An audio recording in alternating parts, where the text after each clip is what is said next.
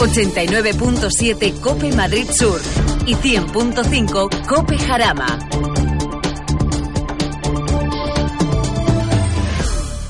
Come with me for fun in my bargain.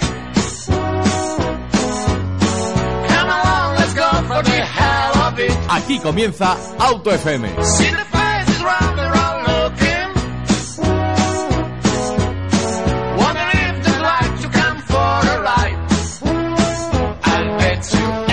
Bienvenidos al primer programa de 2016 aquí en Auto FM, aquí en Cope Madrid Sur y aquí en Cope Jarama. Tu programa favorito del motor de la radio española. Comenzamos pues eh, hoy, 8 de enero. Francamente nos ha dado pena despedirnos del 2015, donde hemos conseguido que tú, el que nos escuchas, el fiel oyente, nos acompañes en mil y una aventuras que hemos abordado y que cuando se habla de motor siempre pienses en nosotros. También hicimos un hito, un año más, apostando por las 24 horas de Le Mans, una aventura anual que nos hace vibrar con la- el deporte de las cuatro ruedas y que retransmitimos las 24 horas sin parar, non-stop, ya sabes, como debe ser. Ya estamos preparando nuevas aventuras, ideas y secciones. Este 2016 va a ser muy especial y espero que tú, nuestro oyente, el que nos soportas todos viernes a partir de las 7 de la tarde o a través de los podcasts, nos acompañes. Gracias por hacer Auto FM líder, gracias por estar ahí al otro lado. Tenemos una deuda moral contigo. Por eso este año nuevo no descansaremos hasta dar un salto más de calidad y de diversión en nuestro programa. Si estás preparado, arrancamos el primer programa de 2016, el primer programa de Auto FM versión 2016.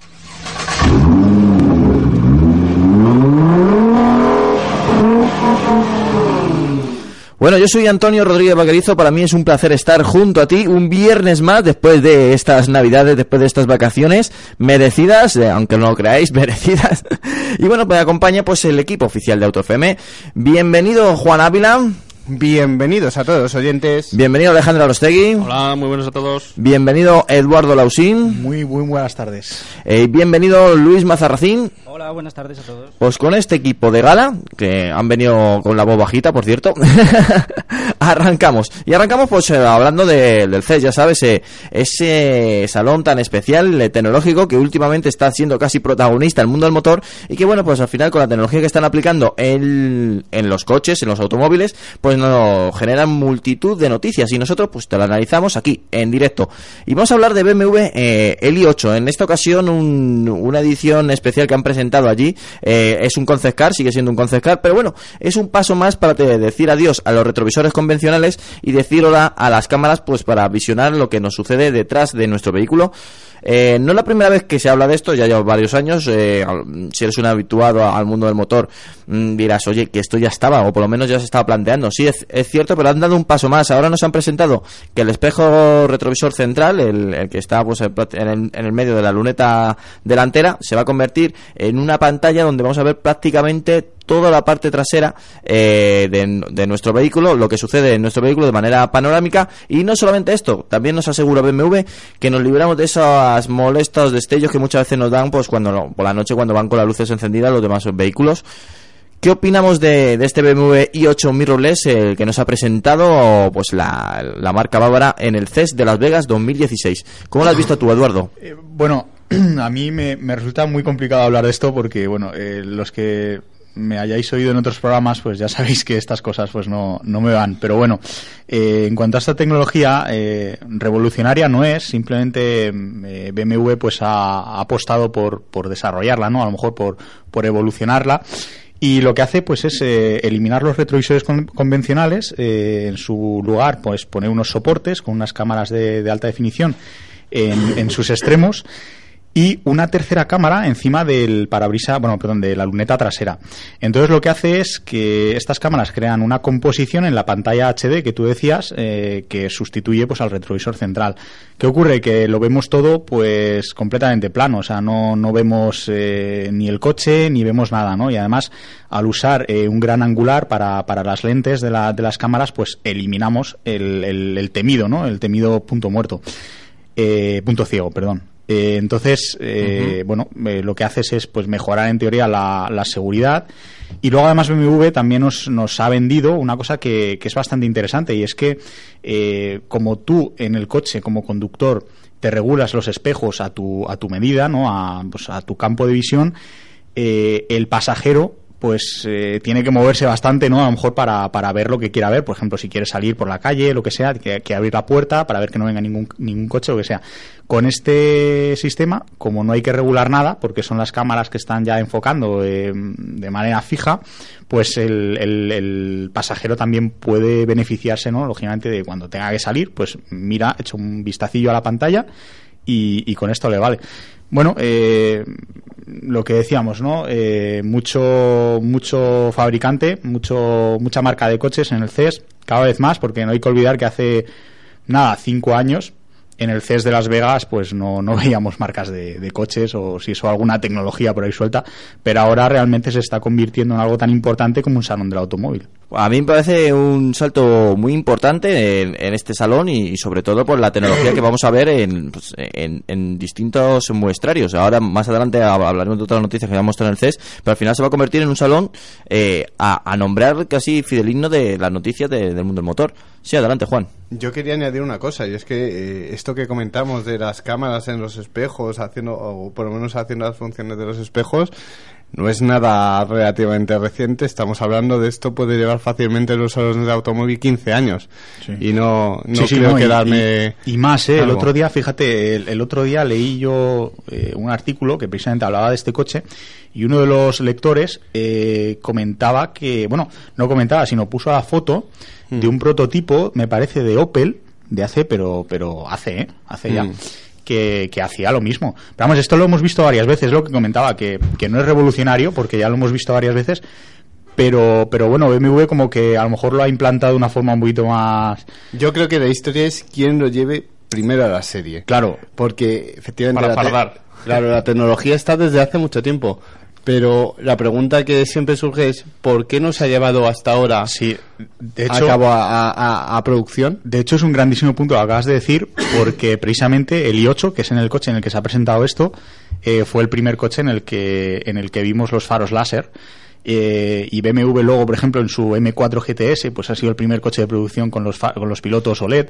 Eh, Y la inyección de agua. Claro, o sea, eh, como que los fabricantes están luchando ahora mismo por, oye, soy el primero en El- hacer esto y el i8 al fin y al cabo es, es, el, es el bastión ¿no? eh, tecnológico de BMW. Y Entonces, últimamente, más que mm, progresos mecánicos, se están viendo progresos tecnológicos casi exclusivamente. Porque Entonces, yo creo que es a, la, es a donde la vamos. gente, eh, eh, los motores tienen un recorrido todavía, pero la, la ganancia de eficiencia es, es relativamente pequeña. No, ya para- es más cambio de tecnología que otra Claro. cosa.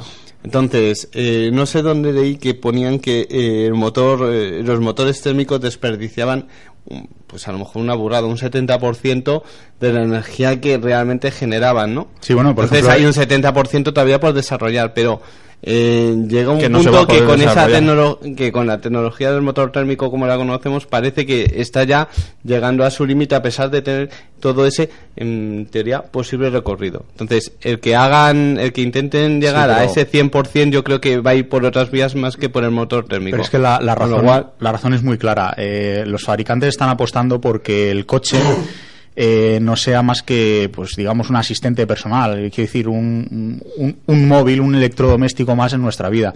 Entonces, ¿qué pasa? Lo que decías tú, Alejandro, eh, es que BMW, por ejemplo, ha innovado en el tema de, de la inyección de agua, ¿no? Pues es algo que no se había probado hasta ahora en coches de calle. ¿Qué ocurre? Que es un coche prestacional, ¿no? Es un coche que, que no sirve para moverte de A a B. Claro, no va a ser un Serie 1, que Claro. también lo terminaremos viendo, Sí. pero de momento Claro, pero... Eh, de pero- todas maneras, por ejemplo, lo- el botón de arranque en los coches que estaba a- hace 15, 20 años reservado solo a los deportivos, ahora lo estamos viendo prácticamente en coches desde el segmento A.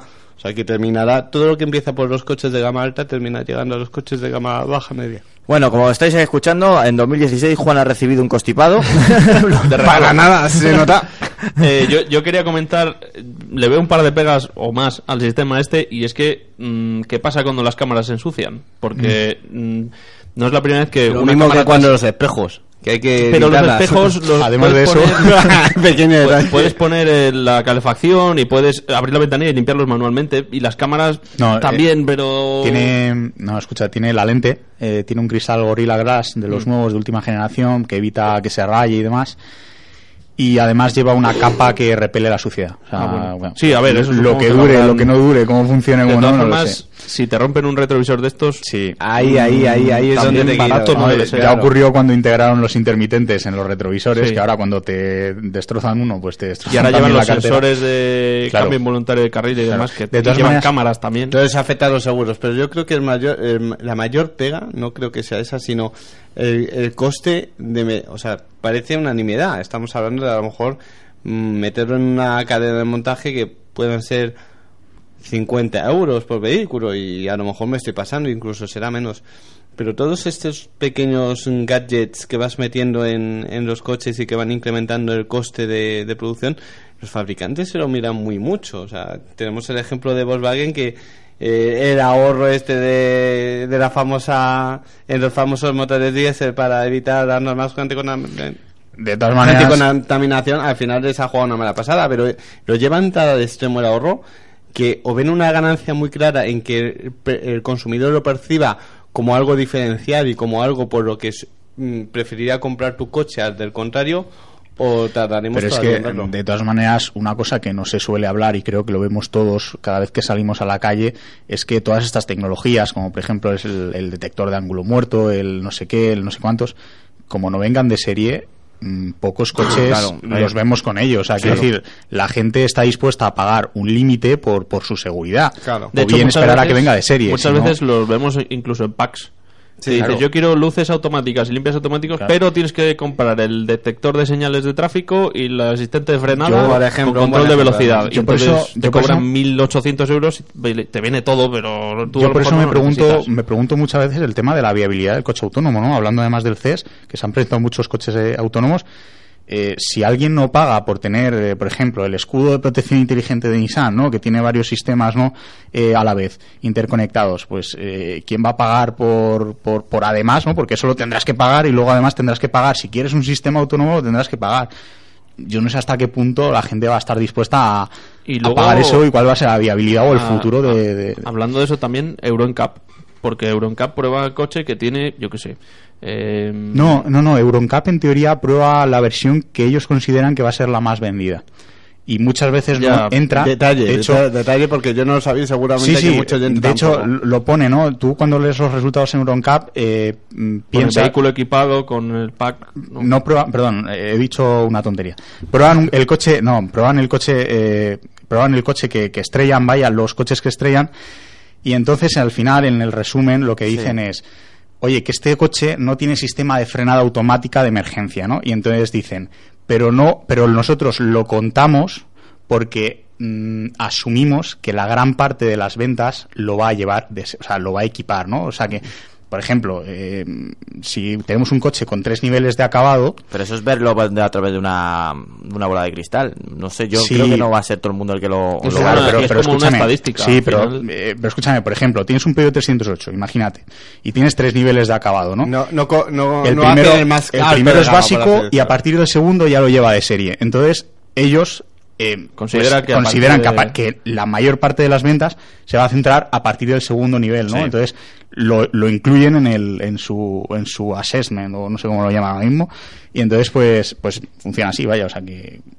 que ese es el tema. Detalle. Pero bueno, a partir de 2016, eh, hablando precisamente del sistema de frenada de emergencia, eh, cuidadín porque van a perder, coches- van a perder cinco estrellas algunos coches, ¿eh? Sí, ot- Sí. otra pega que veo a esto es que a este sistema es que tú no puedes asomarte al retrovisor como haces actualmente. Es perder, decir, claro, tú tienes eh, un gran angular que y en acostumbrarte. teoría abarca todo, pero aparcando, por ejemplo, o, o lo que decía eh, Eduardo, para salir del coche o lo que sea, no, no puedes asomarte por el retrovisor. No, pero precisamente la idea es que no lo hagas, porque Claro, con el gran pero- angular y la composición que se crea en el retrovisor central, que ahora es una pantalla, lo ves todo. No, yo veo, yo veo otro detalle ahora que habla, ahora que habla Alejandro y que sí que puede ser importante tenerlo en cuenta. Y es que cuando tú ya has apagado el coche, Sí.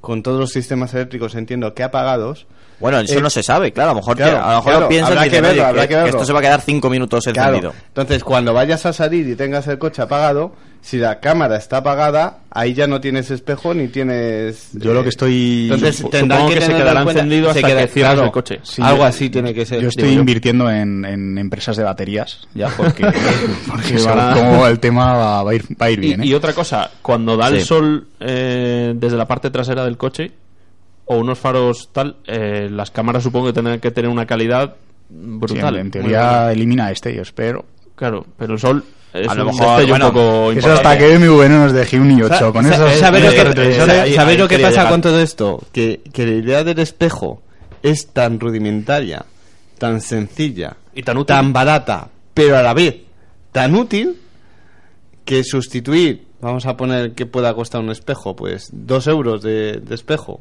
a lo mejor o menos. Bueno, algo, dices. algo más, Sí. ¿eh? Cuando vas a... No, a en, en producción, en Bueno, en 100.000 producción, coches, una cosa, claro, bueno, una cosa en producción y otra lo que pagues cuando tiene, cuando Claro, no. algún vándalo te ha roto No, el me refiero en producción, para una cadena de montaje. Eh, sustituir dos euros de coste, co- co- que te da todo, prácticamente toda la gama de utilidades que le vas a dar a la función del retrovisor, Mm. Por una cámara LED con tecnología, con electricidad, con un montón de componentes electrónicos que son susceptibles de, de sufrir, por así decirlo, del uso, pues es como decir, bueno, y si algo es sencillo, funciona, no De requiere mantenimiento, Yo por eso, ¿para yo por eso soy, yo por eso soy precisamente de la opinión de que toda evolución no tiene por qué ser buena. Claro, O sea, claro, Pero espera, espera, los retrovisores modernos tienen intermitentes, son antideslumbramiento, tienen eh, Son térmicos. son, térmicos, Sí, son sí. plegables eléctricamente, algunos llevan cámaras y algunos llevan los sensores de Vale, de pero la, idea, ma- imagínate que no le añades todas esas... No, pero los que tienen eso, Lo pues que los se- retrovisores cuestan 2.000 euros. Entonces, por, por 2.000 euros, no sé cuántas cámaras estas puedes poner, pero puedes llenar el retrovisor de cámaras si quieres, yo creo. Vamos, el coste de No cada sé, lo- cámara no lo, creo que sea... Lo que sí es cierto es que algo habrá detrás para que una idea que yo Entonces- sitúo más, más atrás, yo creo, del Seat Borero. No sé si os acordáis, el precursor del... Uno de los precursores, que no fue precursor del Rodeo de realmente, que ese fue el prototipo. Pero eh, uno de los mm, prototipos de, de SEAT de los años 90, estamos hablando de hace 20 años, fácilmente. Y, y ya lo tenía, pues, ¿por qué en 20 años no Hombre, se la evolución también de las cámaras, lo hemos visto simplemente con las cámaras traseras, ha sido brutal. De los primeros coches que llevan cámara trasera a los que vemos actualmente, que ya de verdad los colores que, que vemos en la pantalla son los reales, pues algo ha tenido que ver Pues también. yo os voy a decir cuál va a ser la próxima evolución y se van a acabar los retrovisores ya de una vez. La próxima evolución va a ser llevar un dron volando detrás tuyo. Eso ya lo hay, cámaras. lo hay, Sí, lo sí, hay. por eso, por Renault eso digo, lo tiene. Con sus cámaras y Eso. vas a ver, vamos, panorámica de adelante, de atrás y donde Bueno, quieras, ¿sabes? pues eh, Yo Robot será realidad. bueno, seguimos adelante, nos vamos otra vez con el C, nos vamos eh, con Oye, tecnología, nos vamos... En, en sí. caso de que lo presenten, que, que pase uno por Auto FM. ¿eh? Hombre, eso, como, eso como mínimo. Lo dicho, seguimos en el C, seguimos en ese salón tan especial y tan el- tecnológico y nos vamos con el Volkswagen Boot It, un concept eh, tecnológico totalmente y según dice la propia marca alemana, la marca ale- germana, que es el monovolumen del futuro. Ya veremos, pero bueno, ahí lo deja, es un gran titular. Este microbús del siglo XXI, eh, eh, bueno, microbús porque también lo dice Volkswagen, porque su longitud de 4,6 metros, lo situamos entre el Volkswagen Tou- Touran y el Saran, para que nos hagamos una idea de, de su tamaño. Y... y bueno, tal como dice su, su nombre, ya mm, han acabado en E, pues va a ser un coche eléctrico, va a ser un vehículo eléctrico. Eh, e inaugura la plataforma MEB, que es una plataforma diseñada expresamente para vehículos eléctricos, eh, una plataforma modular que se ubica, eh, tiene una especial ubicación para baterías que esté en una zona muy baja para tener un centro de gravedad bajo y también para aprovechar la máxima habitabilidad en el habitáculo. Y bueno, este vehículo, aparte de mil y una gadgets que, que incorpora, eh, una de las cosas que más me ha llamado la atención es que tiene 600 kilómetros de autonomía, según Volkswagen, vuelvo a insistir, y que la recarga rápida se hace en tan solo 15 minutos y obtenemos un 80% de la capacidad de la capacidad de las baterías. Uf, eh, muy pero que muy interesante. O no, o no es así.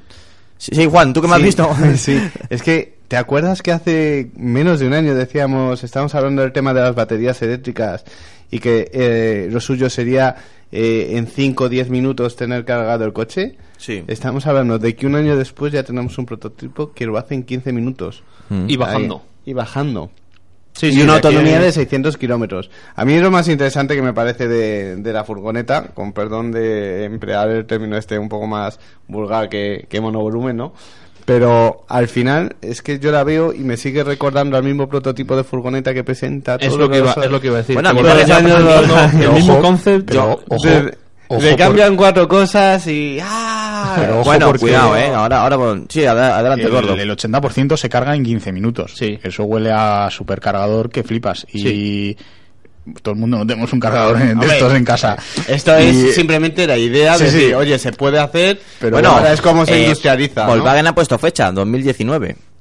No me parece muy lejano en el tiempo. Ya puede evolucionar la red eléctrica, ¿eh? De todas formas, lo mismo, lo mismo, visto lo del Dieselgate y todo este tema, se empiezan por- a centrar en el tema eléctrico No, y empiezan a montar supercargadores. Es que por ahí es por donde van a ir, apuesta Eh, a lo mejor no en cada ciudad, pero en ciudades importantes Bueno, y a lo mejor esto para- empieza a tirar a, Sí, sí. vamos, que a tener buena pinta. Para acercar el diseño, que ya Juan ha dicho que le recuerda ya las antiguas, bueno, al final se No a parece, mí, ¿no? se A parece a una. Volkswagen T6, es verdad, pero también es cierto que las delanteras me recuerdan mucho, y si no, pues entrar al trapo, a la Land Rover Evoque, por lo menos algunas líneas y algunos perfiles y algunas no, ópticas. no. Eh, voy a... No, eh, sí, no. Juan que no. No, sí, no. No Puede- rotundo. a ver, Antonio tiene razón en que las ópticas pueden recordar un poquito a las de Evoque. Hasta ahí, entre comillas. Y te digo lo de puede recordar un poquito. Pero es que... A mí me si- recuerda.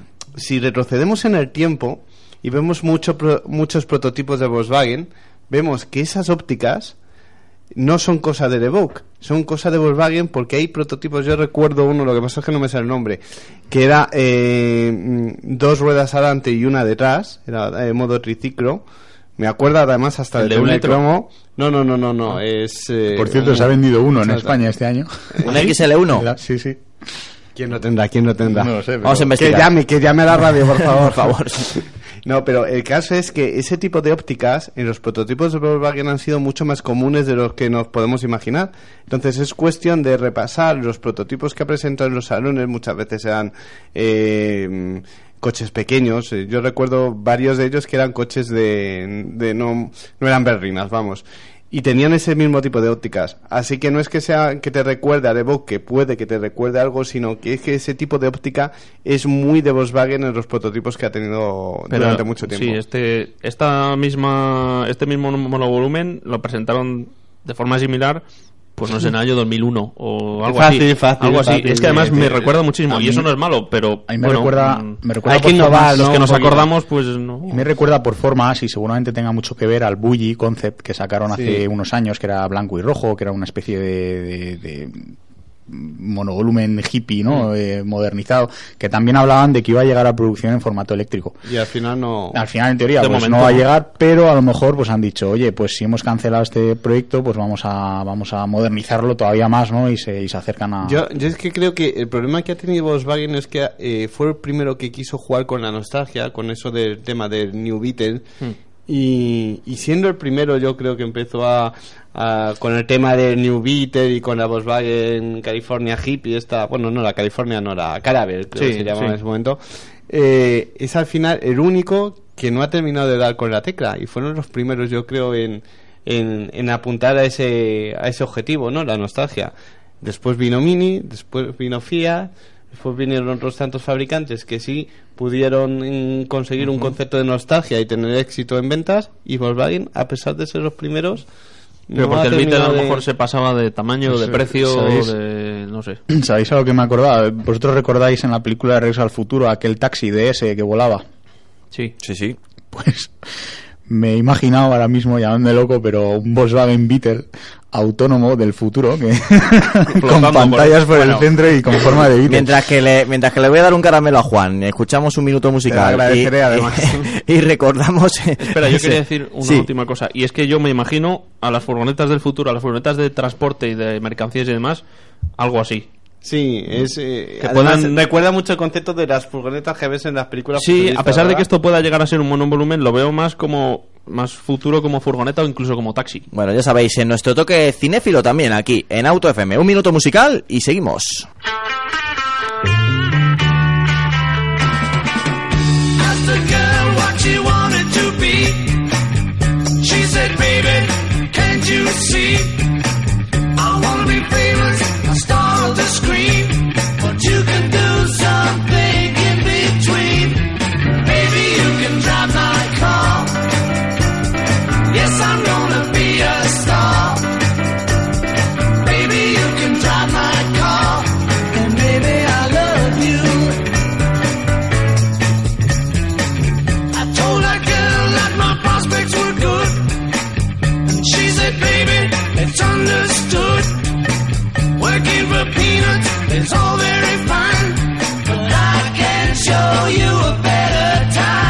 Bueno, pues seguimos aquí, seguimos en Auto FM, seguimos en Cope Madrid Sur, seguimos en Cope Jarama. Bueno, me decía Juan que su constipado mm, eh, nos confirma que no es una persona, no es un robot ni es un, no está en modo autónomo. Si alguien creía que eran loops grabados, no, confirmo, somos todos seres humanos por aquí. Ay, Algunos mío. más, otros menos. Bueno, pues seguimos adelante y hablamos de otro coche tecnológico que llegará. Este sí que llegará en el 2016. Vamos a hablar del Hyundai Ioniq, de la versión eh, especial que nos tiene preparado Hyundai y que va a ir directamente a competir con el Toyota Prius.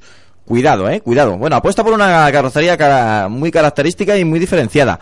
Pero a la vez eh, nos va anunciando también algunas líneas muy importantes que nos recuerdan al Toyota Prius, sobre todo la, por la parte trasera. Eh, una parte muy cargada aerodinámicamente que al final estos vehículos que siempre buscan el, tener un consumo muy eficiente, pues nos sorprenden con, diseños muy aerodinámicos. El motor, eh, según dicen, este Bioni va a equipar un motor de nueva generación, el 1.6 GDI, más actualizado, más eficiente y que, bueno, según dice la marca, tendrá una eficiencia energética de casi un 40%, que esto es muy alto, ¿eh? Eh, prácticamente, pues para que no lo sepa, a lo mejor el que no está escuchando le sorprenda este dato, eh, casi toda la, toda la energía que se genera en el motor no se traslada a las ruedas para, para mover el coche, sino que se volatiliza o se transfiere al, al aire en forma de calor. Bueno, pues que un 40% digamos que sí que llega a las ruedas es muy pero que muy importante la potencia 105 caballos eh, del motor térmico unos 45 casi 45 del motor eléctrico y bueno pues eh, la potencia conjunta pues a- al final podría llegar casi a los 150 caballos a no ser que bueno pues eh, que sea menos y estos datos pues eh, estén errados Eh, Bueno, a no record- ser que no, no tengas batería, entonces solo motor de gasolina. También, también.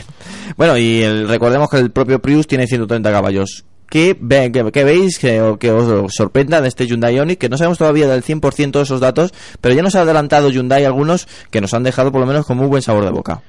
Por lo menos estéticamente es un poco más agraciado que el Prius. Eso para empezar. Bastante más. Bueno, vale, bastante más. Pero sí que tiene un aire porque la luneta trasera es doble, con el alerón por el medio. Los laterales, las, la parte de atrás de, lo- de las aletas, digamos, acaba como en una forma plana. Es una, es, es un es carrocería- es aerodinámico. carrocería comeback, que se suele Mm, llamar, que es, en es. teoría es lo más eficiente aerodinámicamente Sí. y tal. Pero bueno, eh, para saber cómo es basta esperar unos días. Probablemente se, se presente. Decían a finales de mes, otros dicen que la semana que viene en Detroit. No lo sé, pero bueno, el caso es que este mes lo conoceremos en unos meses, en unos días.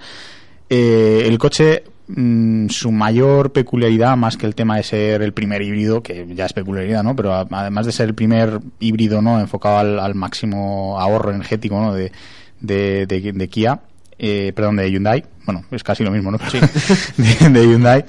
Em, el tema está en que se va a ofrecer, ahora mismo, pues el primero que nos van a, nos van a presentar va a ser el híbrido, pero se va a ofrecer en tres disposiciones mecánicas, que va a ser eh, también híbrido enchufable y además uno completamente eléctrico. Eh, se, o sea, se, se construye sobre una plataforma específicamente hecha así. Eh, de momento, pues no tenemos más datos que los que has dado tú, Antonio. Eh, en teoría, pues 105 caballos del motor de gasolina, 43,5 del eléctrico y la potencia conjunta, pues estará entre los 130 y los 150 caballos, que, que no está nada mal, quiero decir, para un coche además que mm, no se nos ha comentado mucho, pero sí que ha, mm, ha trabajado en el ahorro de peso para conseguir un coche pues más, más eficiente. Luego está el tema de la, de la aerodinámica, como dices tú, Alejandro. Así que eso, y, y luego pues el interior, la verdad es que al contrario que el Prius, que puede ser muy techy, como se suele llamar, ¿no? Muy tecnológico, muy de pantallas y tal, este es bastante, bastante convencional, se basa en una pantalla en el centro táctil, pero tiene mucho botón, o sea, que a mí me ha sorprendido, sinceramente. Y bueno, eh, bastante discreto. Dentro de lo que cabe, se sabe que ofrece algo, o sea, se sabe que es, que es de alguna manera Espera algo momento, distinto. Espera un momento, frase. Se sabe que ofrece algo. Se sabe- frase de a- ya, ¿eh? a los Ya, coches ya. comunes. Sí, sí, no, claro, que ofrece algo más, de todas ¿no? maneras, ahora quiero entrar yo ahí. Quiero entrar en. eh, aunque sea entre comillas para vosotros poco, un poco agraciado el Prius y este sea más bello. Bueno, dejémoslo así. ¿Quién habrá de poco agraciado? Es Bueno, feo, ya bueno, está. pero, eh, ¿no pensáis que a lo mejor el Prius quiere ser así? Sí, sí, yo, Sí. Eh, yo esto lo he dicho muchas veces, que Es, el eh, Prius vende imagen. Sí, y que, y que la persona que compre el Prius quiere un coche así. La Quiere cuestión un es... Prius, no quiere un híbrido, quiere un Prius. Exacto, es que es, La es- es cuestión una es que- marca que ya, es un estandarte, ¿eh? La imagen por fuera yo creo que quieren vender que es muy tecnológico, ¿no? Entonces por eso lo han, difer- eh, lo han diferenciado tanto de un coche convencional, por así decirlo, entre comillas. Porque parece una mezcla entre monovolumen, berlina y no se sabe qué. Pero si el Prius, el Prius es el coche ecológico por excelencia. O sea, eh, ¿cuántos famosos hemos visto con un Prius simplemente Uno, por... hay algunos que En tienen la, hasta serie, 20. en la serie de dibujos animados los ponen, además. Sí, claro, no, o sea, no. quiero decir, es el Prius, es el coche ecológico Casualmente es el, el, el protagonista más, más liberal, el que lleva el Toyota Prius. Yo sé que el, Prius lo podrían haber hecho uh, precioso. Pero yo lo sé. Lo han hecho así adrede. Pero lo han hecho diferente, bueno, tan Bueno, diferente pues- que no... pues es que la cuestión, la cuestión en un coche es hacer un diseño diferente y hacer un diseño bonito. Y muchas veces las dos cosas no van unidas. Pues la mano. estrategia de Hyundai ha sido precisamente acoger a los clientes que dicen, oye, yo quiero un híbrido tipo Prius, Pero este no me pero gusta. es que esto no quiero ir salir con la calle por esto. Bueno, ¿no? pero que pa- Toyota de todas maneras tiene esa también esa opción. Hay un magnífico Auris. Sí, pero no es lo mismo. O sea, mm, no es lo mismo. O sea, no es lo mismo. No, Bueno, es lo bueno. mismo. No es lo mismo. A ver, con el Auris no sabes si llevas un coche con motor térmico o un coche híbrido. Es O- o una versión incluso. más o diésel. Cuando pones una imagen tan diferenciada en el aspecto exterior es para dejar claro, sin necesidad de entrar en el coche, que llevas un coche diferente, ¿no? La cuestión es si llevar un coche diferente es lo mismo a llevar un coche bonito. Y entonces es ahí aquí Bueno, donde podríamos tener una el conversación el Leonid es mm, vamos a ver es menos arriesgado que el Prius pero tampoco es un menos. pero tampoco es un coche de, de romperte el cuello cuando veas lo veas por la calle Claro, yo por ejemplo además quiero ver la versión de calle, porque estaba viendo aquí una mm, una foto tomada, pues me No, esa es la que versión de calle, es una filtración, es una Era- foto que han claro. hecho de algún de alguna grabación o algo. aquí Sí, y esa es la... No es lo mismo. A ver, le falta la matrícula. No es lo mismo un coche de salón de automóvil o prototipo que cuando ya lo industrializan, lo lo hacen más convencional, Ujú. ¿no? Entonces yo lo quiero ver ya. Pero ese es el de calle, ¿eh? Este es el Ese es el de definitivo, calle, es ¿verdad? el definitivo, tal cual. Mm, posiblemente la parte trasera sea muy agraciada por lo que hemos visto, pero a la parte delantera, a no ser que los cromados y algún elemento más le dé un toque diferente, mm, parece más maneras, convencional de lo... posiblemente haya una versión entre comillas un pelín diferenciada entre la americana y la y la europea el tema de cromados y eso siempre termina siendo más americana y luego en Europa lo vemos distinto Sí, ¿eh? seguramente, pero no sé, a lo mejor, por lo que veo yo aquí, después no va a ser tan diferente de un coche convencional, lo ves así y no pare, me parece un Kia, cualquiera, con perdón, un Kia, un, un Honda, un Toyota, no... Yo, no. es más, el anterior Kia Optima, bueno, el actual también ha tenido varios, pues, pocos cambios estéticos. Es un coche que lo ves por la calle y la gente se piensa que es algo especial. De hecho, me parece los faros más Kia que Hyundai, fíjate. No sé, pero a mí me gusta. Bueno, dejémoslo ahí, que seguimos, que si no nuestros oyentes nos cuelgan, que quieren más noticias y quieren más análisis. Y no vamos con otra tecnología que Volkswagen no la presentaron en el CES, no es algo nuevo, ya lo vimos hace un año, volvimos a, a recordarlo hace unos meses y ahora lo vuelven a presentar, eso sí, una evolución, el control gestual. Digamos que pues encontramos eh, ahora integrado en un Volkswagen e Golf, eh, la versión ya sabes eléctrica del Golf, eh, con una pantalla de 9,2 pulgadas, eh, una gran pantalla mm, integrada dentro de, este Golf. eh, esta pantalla está to- totalmente configurable, podremos utilizar el sistema Mirror Lane con Android Auto o Apple CarPlay y ya sabes el control por voz y a la vez también pues eh, manejar todo este conglomerado tecnológico a través de gestos, a través de movimientos, a través de la mano, sin tocar la pantalla. Algo pues eh, que dicen los expertos que sería muy positivo en tema de seguridad porque no tendríamos que estar atentos a la pantalla, podríamos seguir mirando lo que tenemos enfrente, lo que al final la vía o la carretera y simplemente con un movimiento en la mano decir hacia un lado o hacia otro, pues se cambia la canción o subes arriba, subes abajo o, o eliges cualquier configuración. Me llama la atención, ¿eh? Me llama la atención y que ya está aquí. Eso ya lo lleva el Serie 7 nuevo. No, no, no sé hasta qué punto este sistema permite hacer un montón de cosas, pero en el Serie 7 puedes subir el volumen, puedes bajar el volumen, puedes pasar de canción. Sí, sí, sí, no, no, sí, sí, ya digo que, que es una tecnología que ya está prácticamente aquí, pero que el golf... eh, la- Supongo que en el golf habrán añadido. Yo, yo he visto algún vídeo eh, del CES y sale la gente como, como pinzando con los dedos y Sí. se desplazan por un mapa. Entonces Es supongo que que, lo, puedes lo hacer siguiente, de todo. lo siguiente es que los sensores eh, también detecten el tema de la profundidad, que eso hasta ahora Mm. pues no se sabía y entonces por ejemplo pues al mover la mano hacia adelante pues como que pinches Mm. ¿no? a la opción. Pero bueno, yo creo que básicamente el, el tema de que nos eh, enseñe Volkswagen esto del control gestual en el CES, que ya lo hizo el año pasado, o sea, no es la primera vez que lo hace, es simplemente un avance de que llega un nuevo Golf un, eh, actualizado y que va pues a llegar eh, este sistema. Lleva una, llega una nueva pantalla con golf, ¿no? Una nueva No, pantalla con un golf Claro. incorporado. Dicen que la próxima generación incorporará esta tecnología. Van a Dicen vender que la Volkswagen Tablet y te regalan el golf. Este ¿no? paso Por es- 25.000 euros. No, hay, hay, hay Precio un de- estándar. hay un detalle que confirma todo esto. Y es que estamos hablando de que Volkswagen se tenía que centrar en, o parecía centrarse en otro tipo de motores que no eran hasta ahora los convencionales o los motores diésel. Eh, si le dan más bombo a este tipo de noticias, nos confirmará que está buscando todo lo tecnológico para asociarlo a la marca y cambiar ese concepto de Volkswagen igual a motores diésel a igual a Volkswagen igual Sí, empresa tecnológica. Pero bueno, es que esto pasa como lo que hemos, la primera noticia que hemos analizado, ¿no? El tema de, de los retrovisores en el i8. El i8 es el estándar tecnológico de BMW y del mismo modo eh, el Golf eh, eléctrico en Sí, concreto es pues es también caballo de batalla, Claro, entonces esto lo tienes que presentar en un coche así, ¿no? Y más en Estados Unidos cuando ha habido todo este tema, ¿no? Todo este follón. Pero, pero bueno, eh, yo eso que creo. eh, esto simplemente adelanta que, que conoceremos un Golf, si no es este año, mm, va a ser finales. dentro de muy poco, si no es a finales va a ser en Ginebra. Y, y bueno, pues va a llegar esta tecnología. Va a llegar también el, el cuadro de mandos digital que estrenó el, eh, el Passat. Así Sí. que también, en fin, una actualización, un restyling, digamos, de mitad de ciclo, de ciclo comercial. De todas formas, estoy, bueno, he estado mirando que es todo lo que se puede hacer y se puede manejar el navegador, la música, el climatizador y la tableta está conectada por wifi, así que tiene servicios en la nube.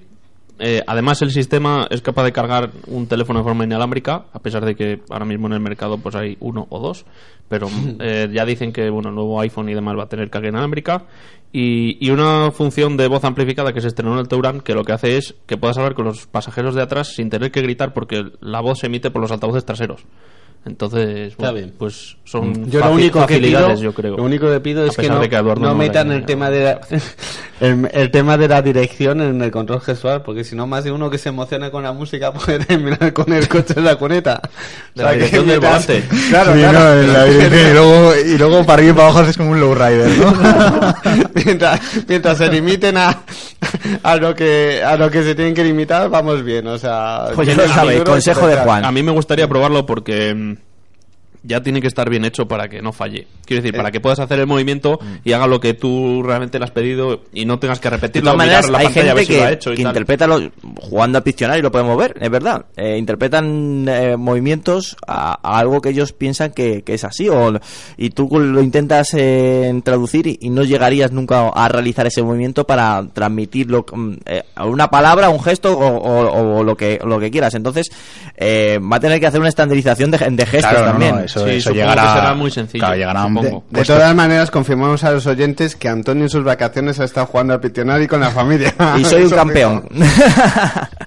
que quede constancia.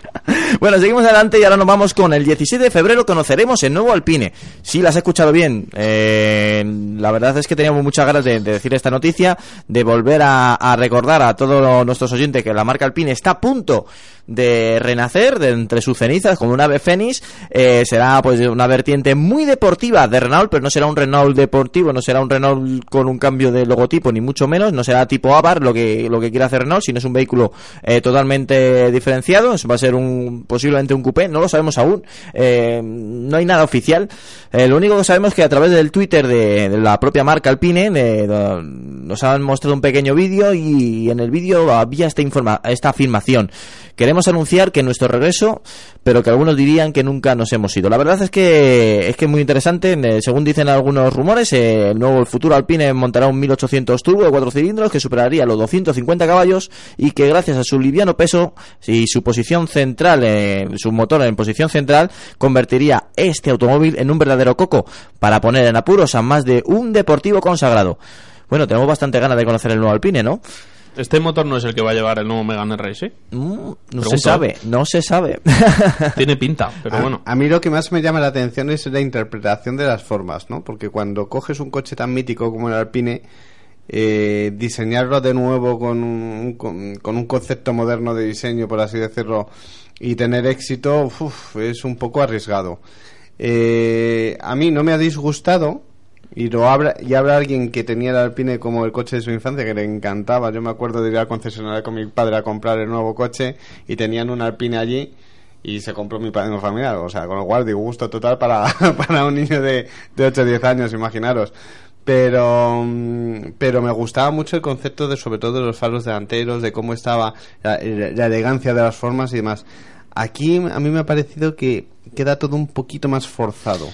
Pues No hay, es- Ujú. hay imágenes de patentes de- del coche, eh, tal cual. Y la verdad es que a mí me parece una recreación absolutamente exquisita. Pero A mí- exquisita. Yo lo que he visto hasta ahora es el, prototipo, que es el Alpine Celebration este. eh, que se, bueno, algo pudimos ver en, en, en Le Mans, eh, presentaron un concept car, que algunos dicen que van las líneas, que las líneas eh, mm, principales se van a traducir en el, en el futuro Alpine y otros dicen que simplemente pues, ha sido un, un trabajo, una obra de diseño que bueno, que está muy bien verlo, recordarle por dónde eran los, los tiros de Alpine, pero que es que si no. Es Mira, que, es que estaba viendo la foto, o sea, eh, creo que estamos hablando de... Este es esta la foto, ¿verdad? A mí es que me recuerda más a un coche japonés que al Alpine, fíjate lo que te digo. Pues a mí me parece una recreación exquisita. Y sobre todo la trasera. La trasera han sabido muy bien Es que es súper el- difícil. Vamos. A mí me recuerda, Es que es- fíjate, los faros, incluso, los fa- ya sé que la idea original de este tipo Sí, bueno, de faros es que han de copiado- Renault, pero es que han copiado hasta la forma del capó, al o sea. CRX del Sol este que tenía Honda, no sé si os acordáis, al Honda CRX del Sol.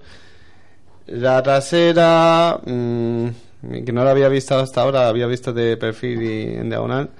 La trasera sí es, bo- es bonita vista desde atrás, pero a mí lo que no me gusta es el perfil. El Pero- perfil yo lo recuerdo el coche mucho más redondeado, mucho más elegante y este es como mucho más convencional. Al final Me vamos a tener que hacer un programa interactivo de No, si estás de acuerdo con Juan, haz un retweet. Si estás No, en contra, pon favorito. Si lo miras, no recordáis. Ojo, no recuerda no, a los a los motores, Ojo. a los coches japoneses deportivos pequeños. Tiene un aire sí, como tiene un de- aire a de, deportivo de japonés. todas pero- maneras, de todas maneras, ojo con el Alpine, porque el Alpine clásico, eh, tal cual lo vemos muchas veces en los circuitos de carreras y todo eso, no se vendía así. Quiero decir, era un coche, es un coche que para que mole, ¿no? Había que hacerle unas cuantas modificaciones. porque Era un coche elevado. Era un coche bastante alto para ser un coupé, una ruedecilla Bueno, también- muy tal, o sea que También para la época las carreteras no son como las de ahora. Sí, no, no, Hay pero también que decir otra cosa. Este es que por coche, imagen. inicialmente creo que al final se rompió, pero era una alianza con Caterham, la compañía que entonces Sí, tenía sí, Tony así. Fernández, eh, que era el dueño del equipo Caterham de Fórmula 1. Y creo que ganó el concurso para fabricarlo a, no sé si era Matra o alguna de las que suele trabajar con, con Renault. Y no sé si finalmente as- y rompieron ese acuerdo con Caterham, con todas las deudas que tenía Tony Fernández y tal. Sí, no hay acuerdo. no hay acuerdo. Me parece que eh, estuvieron también hablando, me parece, con Lotus, si no Con me Lotus, equivoco. con Lotus. Estuvieron haciendo... Con Lotus. Pero no, al final no ha salido nada, nada adelante Cat- y, y bueno, pues lo van a Es que sacar. iban a sacar dos modelos de lo que recuerdo. Sí, uno, que sacar de cada dos. marca, pero, pero bueno, no, eh, en teoría, no sé, hasta que no conozcamos más datos, ni idea, ¿no? Pero, pero en teoría lo van a sacar ellos. Eh, pero bueno, de todas maneras va a ser un, para que se hagan una idea a los oyentes, pues va a ser, digamos, un competidor por los datos que, que tenemos, pues un competidor eh, más o menos eh, a la altura del Caimán, eh, a la altura del Alfa Romeo 4C, o sea, va a ser de ese estilo, ¿no? Tracción trasera, eh, un motor, un motor central trasero y, y, bueno, pues bajo peso. Eh, aquí no estamos hablando, a menos que haya cambiado el tema, no estamos hablando ni de chasis de carbono ni de nada, pero estamos hablando de un peso que no debería de superar los 1100 kilos, que es poquito, y un motor, eh, se habla, ¿no? De, de un motor 1.8 turbo. Eh, tampoco lo sabemos, pero bueno, en rango, el rango de potencias debería estar entre los 150 y, y 300 caballos, que la verdad es que... Yo no veo más, más interesante 300 que 100 250, pero porque quiero decir que Bueno, ya veremos, ya veremos. ya se habla del Mm. Megan de 300, entonces pues si es el mismo motor, pues no sé qué cuesta ponerle 300. Bueno, ya, ya lo comentaremos. De lo que lo vayas a vender. Lo, ana- lo analizaremos y lo comentaremos aquí. Y lo en probaremos, que sí. También, también, venga, vamos con ello. Y ahora nos vamos con una noticia que pues eh, a finales de año aparecía en muchísimos medios, nosotros estábamos de vacaciones y la tenemos todavía guardada y que la queremos comentar. Ya podemos encontrar los megacamiones en las carreteras españolas. No es un no es un superhéroe, no es un camión sobre otro camión, sino es un camión muy grande, para que nos hagamos la idea. Es que este nombre mega camión me, me llamó la atención al principio. Bueno, son camiones de hasta 25,25 metros de largo y 60 toneladas de peso. Este tipo de transporte van a ser empleados eh, pues de manera mm, no muy habitual, pero sí para llevar pues muchísimas mercancías. Tiene cosas buenas y cosas malas.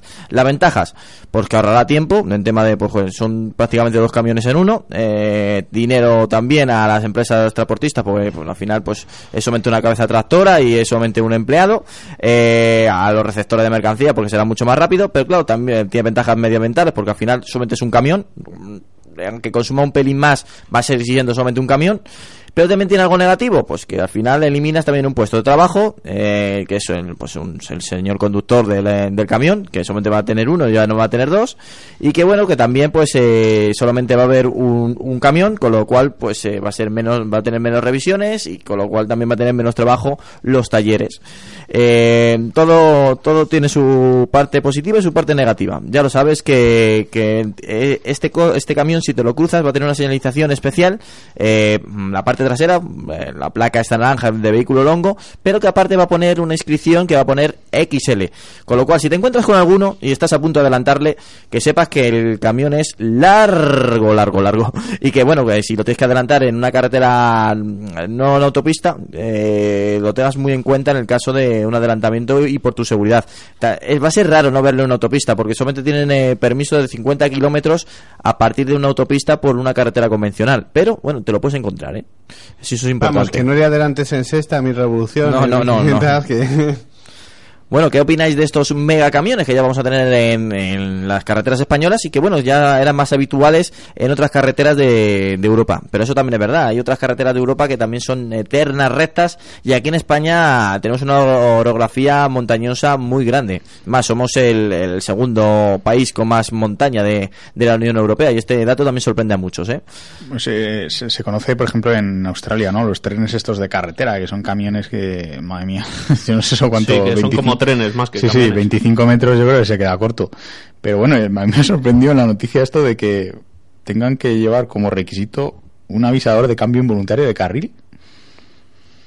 Sí, sí. Pues Hombre. tienen que ser todos modernos. Vamos. De, to- de todas maneras, un no, avisador hombre, de cambio sí. involuntario de carril, o sea, que decir, por ley.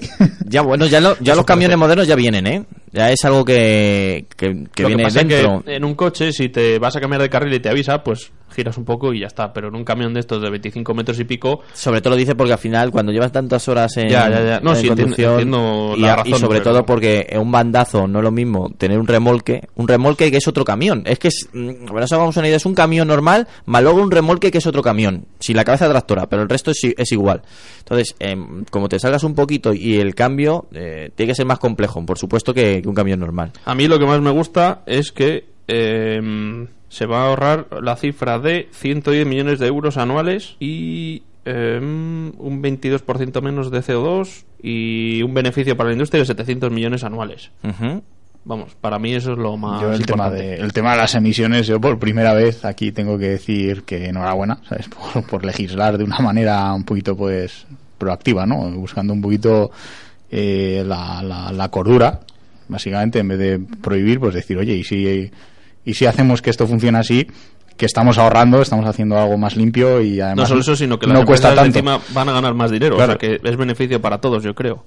Así que Pues sí, bienvenido. Pues, bienvenido. Bueno, ahora es el momento del buzón del oyente, ¿eh? que en menudo email nos ha mandado eh, nuestro oyente Juan Diego Mula, que le vamos a dedicar unos cuantos minutos porque, hombre, la verdad es que nos ha gustado el email y se lo merece. Lo dicho, el buzón del oyente, el rincón del oyente, en un segundo.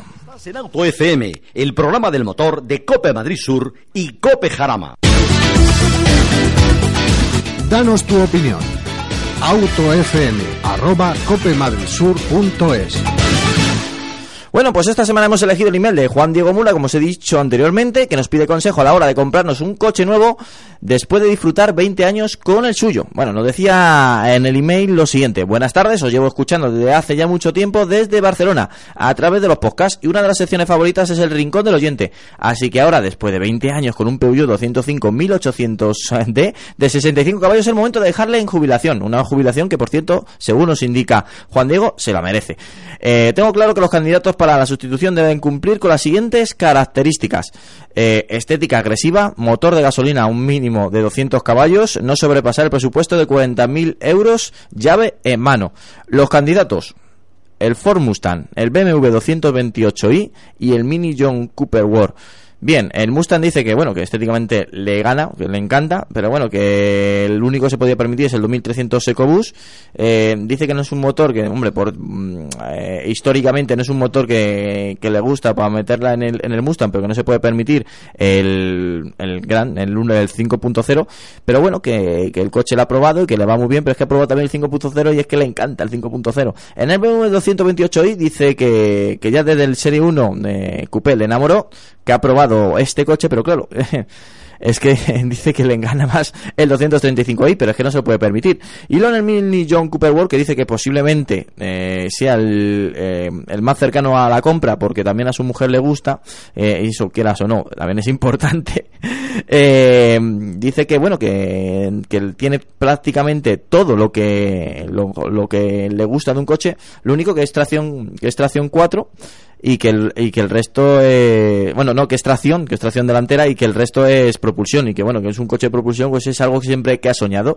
Bueno como veréis eh, cambia totalmente de, de, concepto respecto al Peugeot 205 y pero es que después de 20 años según nos indica eh, nuestro oyente eh, lleva ahorrando y ya va siendo hora y también se lo merece y también le apetece algo menos racional sé que, que bueno que nos hacen unas indicaciones se hace unos 6.000 kilómetros al año vamos van siempre de dos personas en el coche eh, no tenemos hijos ni vistas de tener y ocasionalmente una persona bajita en la parte de atrás. Así que necesita un coche 2 más 2 eh, no necesita un biplaza porque bueno siempre por la tercera persona esta que a veces la acompaña. Y una duda más tiene un cambio manual o automático en principio me gusta manual porque es el que llevo siempre en pero es que los tres eh, aparece también el cambio automático que funciona muy bien a su forma de ver eh, bueno, él, él, dice que, bueno, que, quién sabe, que a lo mejor este, este coche le va a durar también otros 20 años, quién sabe. Que, muchísimas gracias por, por mandarnos este email, que nos ha encantado, que la verdad es que, que bueno, que ya nociones más, que básicas tienes, eh, Juan Diego, te vamos a ayudar y te vamos a asesorar sobre estos vehículos. Yo, si quiere, comienzo antes que mis compañeros sobre los tres coches. Hombre, son tres coches muy diferentes. Por concepción, por tipo, por segmento. Entonces va a ser difícil que te, que te acerque. Vamos a ver, a mí el Ford me gusta mucho. Es un coche que a todo el mundo nos gustaría tener en nuestro garaje de, de ensueño. El 2.3 es verdad que no es el coche mítico de decir, llevo un 2300 turbo, eh, que es más europeo que, que americano. Pero también tenemos que ser un poquito racional a veces con los coches. Eh, vas a sacar el juego al 5.0 de verdad. Eh, cuando vayas a echarle gasolina, aunque solamente hagas 6.000 kilómetros al año, no te vas a acordar del 2300 turbo. Eh, solamente por sonido. Se pueden hacer algunas trampas con el tema del sonido.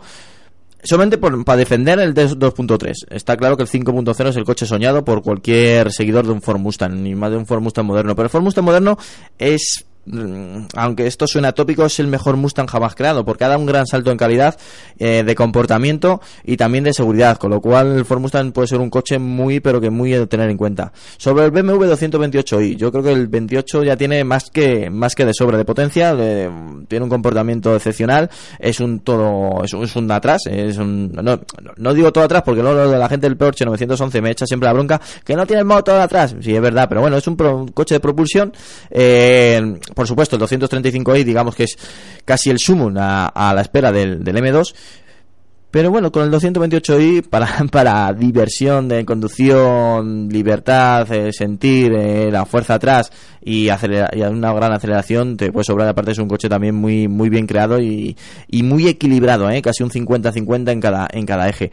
Y luego en el Mini John Cooper World es un coche que, que lo han bordado, sobre todo porque ya no es tan mini, es decir, ya es un coche que, que tiene su, su, habitabilidad, es un coche que sigue teniendo esa característica siendo un car, pero es un coche más grande, es un coche más elaborado y va a llevar y lleva la plataforma del futuro Serie 1, eh, con lo cual es un coche de futuro, es un coche adelantado y es un coche que yo creo que, que si te, le eliges no te vas a equivocar. Te lo dejo muy difícil. ¿Yo con cuál me quedaría? Mmm, qué, qué, difícil. Venga, pues eh, apuesto por el Mustang porque a mí me gustan más eh, los coches grandes y con una estética americana. Pero bueno, eh, es, un- es algo muy, muy personal, ¿vale? Es muy subjetivo. Adelante, chicos, ¿con cuál os quedaríais? Eh, hay que elegir entre estos tres. Es O que yo bueno, le voy a dar dale una idea, opción. vale, dale una opciones, opción. porque yo Eh, bueno, primero voy a hablar de estos tres. Eh, yo he probado el Mustang, ambas versiones, Cabrio y Coupé y EcoBoost y V8. Y el Mustang, sí o sí, hay que comprarlo V8 manual y Coupé. Entonces, o va por un V8 o que se compre otro coche. sé que es muy radical eso, pero es que el Tú, EcoBoost. tú- tú ten en no cuenta que, que una cosa es probar los coches y otra cosa es poseerlos. Pero chicos, que nos queda poco tiempo. Ya, pero son 6.000 kilómetros al año, casi, casi... ¿Qué diferencia de precio hay entre el V8 y el 2.3? Eh, sí, casi 7.000 euros. Puede ser. Es que se- el V8 se sube a 46.000. Entonces, eh, visto lo visto, que se sube a 46.000, ¿por qué no mira un Nissan 370Z Nismo? Que son que iba- 44, Pero porque es biplaza. Y no Ah, quiero un biplaza. Vale. ¿Y algo más económico como un Toyota GT86? También Que son pensado 200 yo en caballos ese, gasolina y menos de girando. 40.000.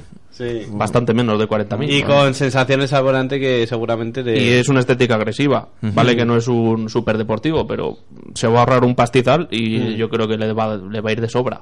Venga. ¿Y el BMW 228i?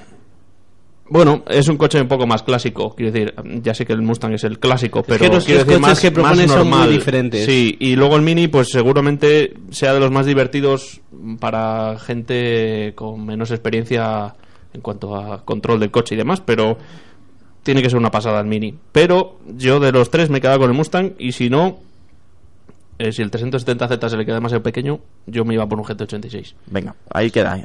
Juan, rápido. Yo es que, me ha pilla el quitado las opciones. Eh, yo le iba a proponer también los mismos que ha dicho Alejandro, pero si, y si ya los ha visto y tiene que ser entre estos tres, yo le haría la pregunta, ¿dónde va a pasar la mayor parte del tiempo eh, en el coche? Norm- normalmente dentro, o sea, donde tiene que mirar también que le guste es dónde va sentado. Eh, Hombre, ¿Y cuántas veces...? Supongo que lo va a conducir él. Claro, no, por Ah. eso, pero que es una pregunta que parece obvia, pero al final nos enamoramos tanto de otras cosas y al final donde vas a estar es en la cabina, por así bueno, que, decirlo. que se fije en la cabina, en el salpicadero, donde- las opciones y demás. es. Vale. Y, y después, ¿cuántas veces va a abrir el vano del motor? Seamos honestos. O sea, tú vas a estar divirtiéndote dentro del coche. Entonces, lo que tienes que saber es con cuál de estos tres coches te vas a divertir más.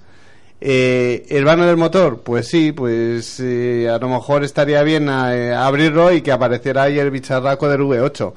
Pero seamos honestos, eh, salvo para fardar a algún amigo, mm, después lo vas a estar, no vas a estar abriendo continuamente el capó. Lo importante son las sensaciones que te transmita. Para el motor también siempre digo lo mismo, que se fijen en ese tipo de detallitos y, y lo divertido que sea de conducir. Y yo de los tres, yo tendría claro Mustang. Si ampliamos lista, yo me iría por un Japo, porque son más divertidos, tampoco te gastas mucho, incluso a lo mejor un poco menos que, esos 40. Y, y te da más eh, más sensaciones. Y, los dos que ha comentado además, él, el 370 y el GT Que el 370 no puede. bueno, pues eh, yo además, un detalle más. BMWs, ¿cuántos ves? Muchos. Minis, a patadas. Bueno, yo Cooper World ya. ¿Cuántos Mustang ves por la calle? De esos Yo he visto dos. menos. claro. Eduardo. Se ven muchos menos. Bueno, yo estoy viendo que este oyente tiene un problema muy importante y es que si compra un Mustang 2.3 va a querer siempre el V8. Si compra un 228i va a querer siempre el M235i y sin embargo si compra el John Cooper Works no va a querer nada más porque no hay nada por encima de momento. Mini Entonces, GP, pero no tiene asientos traseros. eh, eh, es que es muy complicado. ¿eh? Yo, yo soy de la opinión de que un tracción delantera no tiene por qué ser menos divertido que un, dela- que un trasera, eh, más cuando estamos hablando de un Cooper Works que está pensado para divertirse, ¿no? Eh, concretamente. De los tres, ¿con qué me quedaría? Hombre, lógicamente con el Mustang. Eh, el, el 228i, ¿cuál es el problema? El problema del 228i es el precio, que está, si lo quiere automático además, que es un coche, la verdad es que para pensarse claramente si, si lo queremos automático, el de 8 marchas, además. se nos pasa de 40.000 euros y además es un coche que de serie viene bastante pelado. Entonces, no sé si una relación calidad-precio sería algo adecuado cuando tenemos un, un- un presupuesto cerrado a 40.000 euros. El Cooper Works, pues hombre, es bastante más radical. O sea, si busca, a lo mejor si tiene unos, unos cuantos viajes, como ha dicho, puede ser un poquito estresante a lo mejor y en ese sentido probablemente el Mustang será la mejor opción. Pero bueno, eh, si es verdad lo que decía Alejandro, que para los 6.000 kilómetros que hace al año el V8 se lo puede permitir perfectamente en, Sí, en términos de, de consumo. Claro, se sube de precio. Eh, bueno, eh, yo igual le podría decir, si ese Peugeot 205 todavía, todavía arrastra, eh, vamos a arrastrarlo un poquito más y tiramos a por el V8 porque, bueno, eh, es, el- es que es el coche que quieres. O sea, ese sí, es así. Yo, yo- No, no, no, no, no hay más tiempo. Luis, el que elijas y, y, no- y nos vamos, que van a, van a llegar las 8 y ya sabes que nos tenemos que escapar. Eh, bueno, teniendo en cuenta que viene de 20 años con un 205, igual eh, descartaría el Mini por un cambio más radical, ¿no? De, Sí. de concepto, de pasar de un coche pequeño, pues igual pegar un, subir un escalón más, ¿no? En cuanto en cuanto a, a dimensiones, así que por lo tanto entre BMW y Mustang un poco lo que decía Eduardo, ¿no? El, el Mustang versión V8 Ujú. sería, yo creo, la elección más adecuada. Pues ahí lo sabes, querido oyente, te hemos eh, recomendado, ya sé que es muy difícil, que tienes que tener la cabeza loca, pero bueno, más o menos te hemos dirigido cualquier cosa y por supuesto si te compras el Mustang, mándanos la foto, o el BMW 228, o el Mini John Cooper World. Nos encantan los tres coches y no te equivocarás, lo dicho, cualquier duda que tengas más, nos escribes. Riding along in my automobile. My baby beside me at the wheel. I stole a kiss at the turn of a mile. My curiosity running wild. Cruising and playing the radio. With no particular place to go. Bueno, seguimos adelante, seguimos aquí en Auto FM, en Cope Sur, en Cope Jarama, y nos vamos a analizar el mercado del 2015, que hemos tenido la oportunidad de tener todos los datos de, pues, de las ventas que han sucedido en este año pasado ya. El año 2015 un, un año que, por cierto, se puede decir que ha sido muy ventajoso y muy positivo para el mercado español, porque eh, hemos dicho adiós al año 2015 con 1.034.232 coches vendidos y el Seat León como el vehículo más vendido como líder. Bueno, una noticia muy buena y muy positiva. Ya, pues hasta, bueno, podemos decir que desde el 2008 no se conseguían cifras tan positivas como esta. Eh, con respecto al 2014 ha habido un aumento de casi nada más y nada menos de un 20, 9% en ventas y que bueno, aunque sigue estando el parque móvil de España muy envejecido, eh, tiene una media de 11,6 años eh, el, el parque móvil, podemos decir que ha dado un gran cambio, que se ha aumentado las ventas, que más coches nuevos vemos por las carreteras y eso es eh, en tema de seguridad es muy positivo, no porque los coches antiguos no sean seguros, que eso también es una guerra que siempre siempre tenemos en, con algunos titulares, sino porque hay muchos coches que no están bien conservados y quieras o no, gente que no tiene bien el coche conservado y se compra un coche nuevo es de agradecer. Bueno, en temas particulares, no solamente por temas de leasing o de compraventas o, o de coches de alquiler, también ha sido muy grande y ha sido también muy positivo. 574.575 unidades, un incremento de un 18,8% respecto al 2014 y una subida notable, ¿eh? una subida notable muy importante para el canal de empresas y alquiladoras, que también han cogido muchísimos coches porque parece ser que ya hay más movimiento eh, en las empresas, aunque no me guste decirlo, parece ser que hay brotes verdes, ¿vale? bueno, el mercado español sigue siendo muy aficionado a mecánicas diésel, eh, como demuestra la cuota de mercado, 62,9%, aunque la gasolina con un 35,1% y los híbridos y eléctricos con un 2% han aumentado y han ganado el terreno poco a poco a los diésel, cosa que estará contento nuestro compañero Alejandro. Eh, ha sido positivo para mm, prácticamente todas las comunidades autónomas, pero en especial para Madrid, que se han llevado 322.777 unidades matriculadas, en Cataluña 162.431 y Ceuta y Melilla con 2.080 turismo y La Rioja 4.834 son los territorios con menos matriculaciones, también es- son los más pequeñitos. bueno, Volkswagen, es eh, de nuevo, en cómputo general, eh, sumando todos los modelos y todos los segmentos, es el- la marca líder en el mercado español. Y es cierto que, ha perdido algo eh, de terreno, no sabemos si por el escándalo del Dieselgate o directamente porque las demás marcas han puesto las pilas, que también puede ser. Pero bueno, hay casi 11.000 unidades de, de distancia con el segunda marca más vendida, que es SEAT, ¿eh? su hermana, la hermana española, bueno, al final de- es del grupo, ya sabes, del grupo Volkswagen, pues SEAT es la segunda más vendida, seguida muy de cerca de Renault y por Opel. Y bueno, la, la marca Los Cos eh, líder es Dacia, por, por cuarto año o tercer año consecutivo. Y por modelos, ya lo he dicho, el Seat León, el Ibiza lideran las ventas con clara ventaja. Bueno, el top 10. eh, antes de entrar, eh, ¿cómo va? son muy buenos datos, ¿no, chicos? Eh, más de un millón de, de unidades vendidas es algo muy positivo para el mercado y también para, para los usuarios al final de la vía. Vemos más coches nuevos por la carretera. No, es bueno, es buenísimo.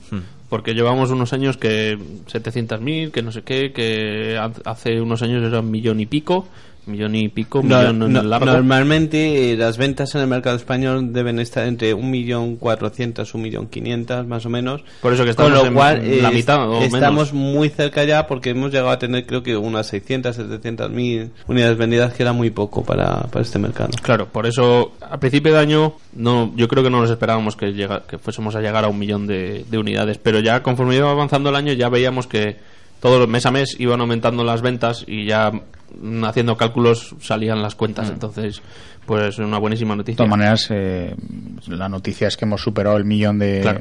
Por, por ser la- el hito, ¿no? Pero, Mm. pero ojo también al dato de crecimiento, porque son 20,9. Eh, eso es un crecimiento Es brutal. bastante, a mí me bastante parece importante. muy interesante el tema de que los dos SEAT sean los que li- lideren la, la lista de los más vendidos, porque normalmente SEAT eh, siempre era o el Ibiza con el Megan o el León con el Megan, había una especie de rivalidad con otra marca, pero es yo creo de las pocas veces que podemos ver que con dos modelos suyos SEAT lidera el... De hecho, los cinco, de los cinco primeros coches, cuatro son del grupo Volkswagen. Sí, ese es Para otro dato para ti, amante del grupo VAG. No, no, pero- es un dato, sin más. Pero- De todas formas, mm, creo que el porcentaje de diésel sigue siendo muy alto. Y es que me da la sensación, bueno, es que Es así, eso es muy que la difícil, gente sigue comprando sin pensar bien bien lo que necesita o lo que quiere. Compra par motor, compra sensaciones. Y para conseguir esas mismas sensaciones, Compra un motor una- de gasolina, tienes que irte a una potencia muy superior. Compra ITVs más caras, problemas mecánicos, más ruido, más contaminación. Eso es lo que compra. Algo menos de CO2, Hombre, menos de yo te- consumo, mira, pero te puedo decir que he tenido un Megan de 95 caballos gasolina, con una mecánica súper sencilla, que no debería haber dado ni un solo problema. Dio mil problemas. Y he tenido un motor diésel en el... Bueno, ahora tengo otro. En el Mazda 3, en el anterior. Y, y casi, no te diría completamente, pero casi una total ausencia de problemas en comparación con el anterior. Así que también define un poco que no siempre por tener una mecánica más compleja hay más averías, sino que muchas veces no, también depende compleja del no, el fabricante. que es. Depende El del fabricante, depende de si es un lunes, porque los lunes al parecer, curioso dato, eh, si tu coche ha sido fabricado un lunes, tiene más probabilidades de que la fiabilidad se resienta. Y es Ahora que ya está todo el mundo buscando la fecha de se ha debido fabricar un viernes, entonces. Sí, porque, es una atrás. cosa muy curiosa, pero tenían comprobado que los trabajadores tenían menos, que también suena un poco lógico, ¿no? Que los lunes estaban un poco más cansados, Más menos espesos. motivados, más espesos, y los coches no salían con la misma fiabilidad que cuando se fabricaba otro día de la semana. Así De que todas maneras- de todas maneras- hay un dato. Ojo, porque la fiabilidad es un tema que cubre demasiadas variables, Dep- ¿no? sí, depende muchísimo de Eh, estamos hablando de que el diésel puede ser menos, eh, menos fiable, pero también es verdad que el diésel eh, empieza a dar más problemas cuando no lo usamos como debe ser de usarse un diésel, como Claro, puede ser, por ejemplo, eso me refiero que usándolo en ciudad o en recorridos cortos, que es lo que la gente suele usar su coche y en ese caso pues no debería de ser diésel y a veces incluso no debería ni de ser coche. Desde aquí ¿eh, ¿no? insistimos mucho con eso, que los diésel y la ciudad mm, no es que sean enemigos, pero casi. Que un diésel que- hay que... es que por lo menos podemos- los modernos, los de ahora. Es que muchas veces se dice, no, el límite para coger un diésel o un gasolina son 20.000 kilómetros. No, Dices, vale, de acuerdo. Pero es que también dependerá de cómo los hagas, porque Claro. por Claro. mucho que si tú usas el coche en ciudad y únicamente en ciudad todos los días, probablemente un coche de gasolina te dé menos problemas y luego para hacer un par de viajes al año, que tampoco es, es es que no hacemos tantos, hay que decir, si eres comercial y estás todo el día en la carretera, pues te coges un gas, un diésel y es, es lógico, ¿no? Pero para un par de, de, de- de viajes que hagas al año, gasolina no te va a arruinar, ¿sabes? No, es que yo creo que la gente sigue pensando que un diésel gasta alrededor de 4 litros y un gasolina gasta 12 o 15. Sí, es que hay, no hay es una así, opinión generalizada y, y los gasolinados hoy en día, pues, eh, hombre, gastan mal, sí, pero, pero tampoco son una Pero se pueden hacer medias de 5 o 6 litros. Fácil. La cuestión no es, no es tanto el consumo, que también, porque yo creo que los coches de gasolina han bajado mucho el consumo y ya no es como lo de antes, que eran 10 litros, 11 litros, sino el tema eh, de las sensaciones que da, es decir, 150 caballos con un gasolina y 150 caballos con un diésel. Créeme que un 150 caballos en, a igualdad de condiciones contra un diésel funden sensaciones Espera, desde cero. espera, no, no, no, no, seas, ra- no seas talibán. No, no, no soy A ver, cuando me refiero a Soy 150 realista. caballos en uno y en otro, estamos hablando incluso que gasolina con turbo, estamos hablando muchas veces de que ese motor de gasolina tiene un par motor pues que puede estar entre el 150 y 220. Estamos hablando de que esa misma potencia en el motor diésel puede estar entre 330 380. Fácil. Claro, Entonces, pero ¿en- en la de sensación de, potencia, la sensación de potencia que tiene la un sensación de usuario potencia es para no cambiar de marcha. Y si no cambias no. de marcha, te compras un automático o no conduces No. si vas en metro. Es que es verdad. No, no, pero sí es que es cierto, porque la palanca Eh, está para, intentando para eso. Estoy Sí, sí, intentando sí. descifrar el, el Juan, porqué Juan. del 70% de ventas de Sí, diésel, lo pero sé, no. pero es que del mismo modo es como si hablamos del coche autónomo. Es para no estrellarnos. Pues, por Dios, si no sabes conducir. pero- pero, es que a no- ver, cua- eh, normalmente cuando tú vas conduciendo, eh, eh, mu- mucha parte del tiempo no estás en las 4.000, 5.000 revoluciones. Intentas tener la mayor cantidad de potencia desde el instante más, más temprano posible, ¿no? Entonces, el coche de eso lo que te da es eso, que entre 1.500 y 2.500 revoluciones tienes una potencia eh, mu- mucho mayor de la que tendrías en un coche Claro, de pero a gasolina partir de ahí te quedas atrás. Y el gasolina sigue empujando hasta 6.000.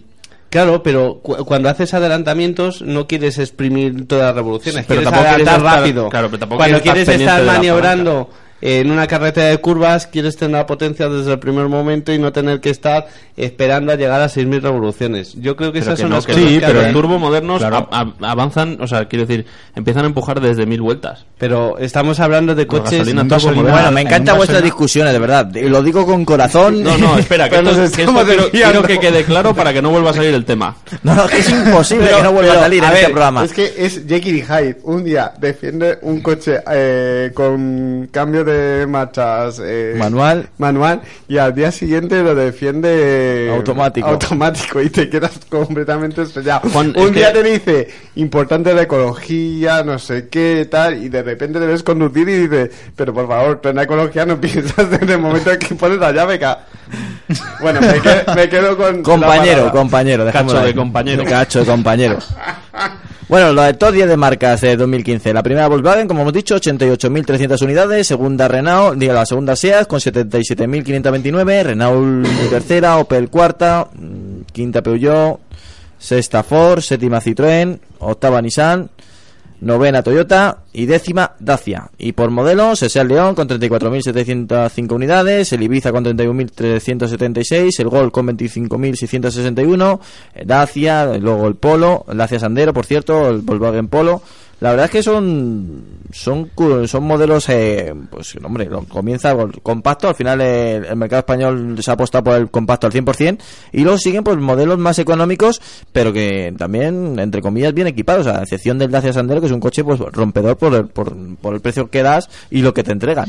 Yo de estos datos eh, saco que el par del gasolina eh, acaba siendo... no, no, eh, eh, muy, muy importante aquí la, la- el dato del, del Sandero, ¿no? Porque la verdad es que está vendiendo muy bien. Mucha gente no daba un duro por, por una marca low cost y la verdad es que se está posicionando ahora mismo cuarta en el mercado y muy, muy, muy cerca del Golf, ¿no? Del todo La nueva escuela. Así que nada, y luego eh, rompedor el Qashqai, o sea, es, es alucinante, es el es el único sub que se cuela en el top 10. Fíjate que a pesar de ser eh, estéticamente yo creo mucho más bonito que su antecesor, no creía que fuera a tener tanto éxito por toda la competencia que tenía ahora. Y las ventas indican que sigue siendo la referencia. Es que se vende más que el Clio. Y el Clio es un coche que se vende a patadas, vamos, lo ves por la calle, tambitambién el Qashqai, pero... Que Sí, sí, el- el coche- 23.832, el Qashqai vale Clio fácil más del doble que el 23.019. Clio. Fácil. Eh, un Clio estará por... Por 12 13, 12, hay- 13, bueno, incluso sí. por 9.000 yo he visto Un lo puedes encontrar por 16, 17 en adelante. Más Por o eso, menos. que es que es casi, o incluso más del doble que el Clio. Un 50%. Es un- Luego el Opel Astra con 20.748, el Opel Corsa con 20.708 y terminando esta lista top 10, el Peugeot 308 con 20.526 unidades. A mí Bueno, me sorprende que Opel esté por delante de Ford, fíjate. Están, sí, sí, Porque un no es paso un dato, importante. porque normalmente un- los coches que tenían mucho peso aquí en España era el, el Ibiza, el Megane, el Focus, incluso el Fiesta, y de repente ver cómo Opel, a la chita callando, se ha, se ha upado hasta desbancar a, a Ford, a Citroën, Citroën es A un mí es, que, a mí es que Citroën me ha sorprendido mucho este año lo baja que está. Sí, pero siempre el eh, C4, el C4 estaba ahí arriba, es siempre, que a, siempre. a Citroën eh, El problema de Citroën son los compactos. El C4 no termina de tener Sí, la bueno, pero, partida ganada. pero tiene, aún- tiene ahí un, un C4 Picasso que es líder de su segmento, tiene un Cactus que está funcionando pero muy el bien. C4 Picasso, ¿con cuántas ventas con respecto a un compacto como un Focus Sí, o como un bueno, Megane pero- o como un León? pero es que esto ya no es Claro, como no, no en tiene la amplitud de gama como Pero- para pero- abarcar tanto. Pero bueno, yo creo que Citroën si está aquí es sencillamente porque necesita un C3 nuevo ya. eh, Mm. No sé, un coche, un coche pues eh, de, de- de- de- de precio asequible y, y llamativo, ¿no? Pues para colarse aquí junto al junto al Polo, no te voy a decir ya al Ibiza, ¿no? Pero a lo mejor junto al Polo o, o al Corsa, ¿no? o hay, al Clio. hay otro detalle que aquí no se ve y es una cosa es vender mucho y otra cosa es vender con beneficio. Parece una tontería, una perogrullada, pero no siempre es así. Es decir, podemos decir que qué bien que está Volkswagen o qué bien que está SEAT y a lo mejor, por poner un ejemplo que no sé cómo será el caso, Ford vendiendo mucho menos tiene mucho mayor beneficio. O sea que habría que ver después este dato comparado con qué está obteniendo cada fabricante por su, Bueno, por pero su eso coche. al cliente no le afecta para nada. Sí, sí, me explico. crees? Porque eh, tú para vender mucho puedes tener que, desbaj- eh, que bajar mucho el precio, ajustar mucho los márgenes y por eso los clientes compran mucho tu coche porque está en un rango de precios muy inferior a la competencia. Y puede que otra marca diga, prefiero no bajar tanto, prefiero no liderar eh, o apuntarme la banderita del éxito de ventas en, en el año o en los meses, pero a cambio obtener mi 20% de margen de- del coche que estoy vendiendo. Por poner un margen ficticio. O sea que esto eh, es una información, pero un tanto incompleta hasta que no veas lo que realmente está ganando cada uno por, por cada coche, ¿no? Porque claro, después además en, eh, a finales de año se inflan las ventas de manera espectacular. Entonces, para cumplir, Para precisamente cumplir el por objetivo. el tema de, de inflar, eh, para, para, bueno, pues para completar un poquito la, la, la información, al que le guste, a lo mejor o siga el mercado de eléctricos y demás, el más vendido, curiosamente, este año ha sido el, el Smart Fortwo eléctrico. Eh, Esto ha sido a lo mejor por las... ha sido, ha sido. eh, por eso hablaba yo de, empresas de, de de- movilidad. de Casarin y tal. Eh, pues, han matriculado para el tema de, de Madrid pues eh, más de 300 unidades Fíjate. y ha, vendi- ha vendido 388, si no me equivoco. O sea que Claro, por eso los datos muchas veces hay que ponerlos también un poco en perspectiva. Sí, bueno, el segundo ha sido el Nissan Leaf, lógicamente, y, y le va a la cola el Renault Zoe, eh, los dos bastante cerquita de, de ventas, pero bueno, eh, el más vendido, sí, el Smart eléctrico, pero bueno, en realidad Por digamos flota. que el más vendido ha sido el Leaf, que también venden flotas y demás, ¿eh? estos coches eléctricos suelen caer muchas veces en flotas. yo pero- pienso que mm, con la tecnología que tenemos actualmente, el Smartphone 2 eléctrico, a pesar de que bueno no tiene cinco asientos ni cinco plazas, solo tiene dos, es la mejor opción para un coche eléctrico ahora mismo. Hombre, porque, es que en ciudad que lo lo, que vas a usar en ciudad, claro. lo coche más minúsculo posible, pero que te resuelva el día a día. Y encima, con, siendo eléctrico, puedes aparcar a zona azul y zona verde. Claro, y encima un Smart que se aparca en casi cualquier sitio. Muy importante. Bueno, pues buenos resultados el que os hemos analizado, muy interesante. Ya veremos si estos resultados siguen tan positivos después que digamos adiós al plan PIBE, cosa que tendremos que ver, analizar y comentar aquí en Auto FM. Pero bueno, ya veremos, ya veremos, sí. Un apuntillo muy pequeñito. Eh, Volkswagen a SEAT siempre le pedía todos los años para mantener la marca y no dilapidarla que fuera líder en España. Yo creo que estos datos confirman entre comillas, la buena salud, por lo menos a nivel de venta de SEAT, que otra cosa sea a nivel de beneficio. Hombre, la Pero verdad por lo que- menos una de las condiciones de Volkswagen la estoy cumpliendo porque es líder con dos modelos. Y cuando llegue el sub de SEAT, debería Ojo, de- Que por ojo, cierto, lo veremos en Ginebra ya el definitivo. El definitivo, pues habrá que estar muy expectante. De todas maneras, el Eh, año que viene, en 2016, quiero ver al No, Renault este, este, Kadjar. este año. Sí, bueno. bueno, eh, los errores de los primeros cinco meses, ¿no? De cada año. Eh, quiero ver al Renault Kadjar ahí eh, haciendo la trifulca con el con el Qashqai. hemos tenido porque- a, a escasos días y te puedo decir que es un coche redondo. Sí, sí, pero por eso hemos dicho que, bueno, Renault ha llegado muy tarde, pero ha llegado con un producto que, bueno, es prácticamente calcado al Qashqai. Por lo tanto, si el Qashqai vende, el Renault, siendo una marca tan arraigada en España, debería de, de estar por Hay una a- cosa a que puede jugar a favor de Renault y es eh, la distribución, la logística que tiene. Porque tiene muchos más eh, concesionarios Renault que, que Nissan. A favor del Nissan, yo creo que eh, siendo los dos coches un coche bonito realmente, el Nissan da, no sé si por los toques plateados o por el aspecto de empaque, da como sensación de un poquito más coche que el- y siendo seguramente en dimensiones y demás dos coches cargados. A pesar de que el, el nombre del Qashqai no es fácil de pronunciar Sí. ni fácil de nombrar, ni siquiera fácil de escribir. que pero, ya, pero bueno, ya todo el mundo lo escribe mal, pero todo el mundo pero- sabe cuando hablas de un Qashqai de qué Eh, coche. Eso, Sí. a eso me refería. Que diré, no, un Qashqai de esos. Ya, ya llaman al sub casi como un, como un Qashqai. Entonces, pues han conseguido eso. Y, hombre, la verdad es que la nueva generación la han bordado, ¿eh?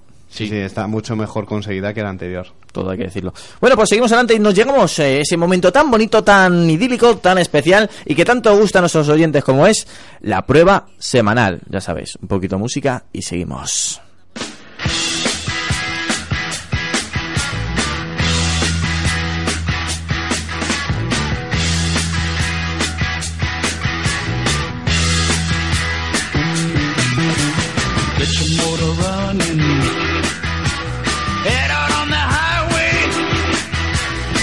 Looking for adventure. And whatever comes our way. Yeah, darling, go make it happen. Take the world in a loving embrace. Fire all of the guns and pumps and explode into space. I like smoking lightning. Heavy metal thunder, racing with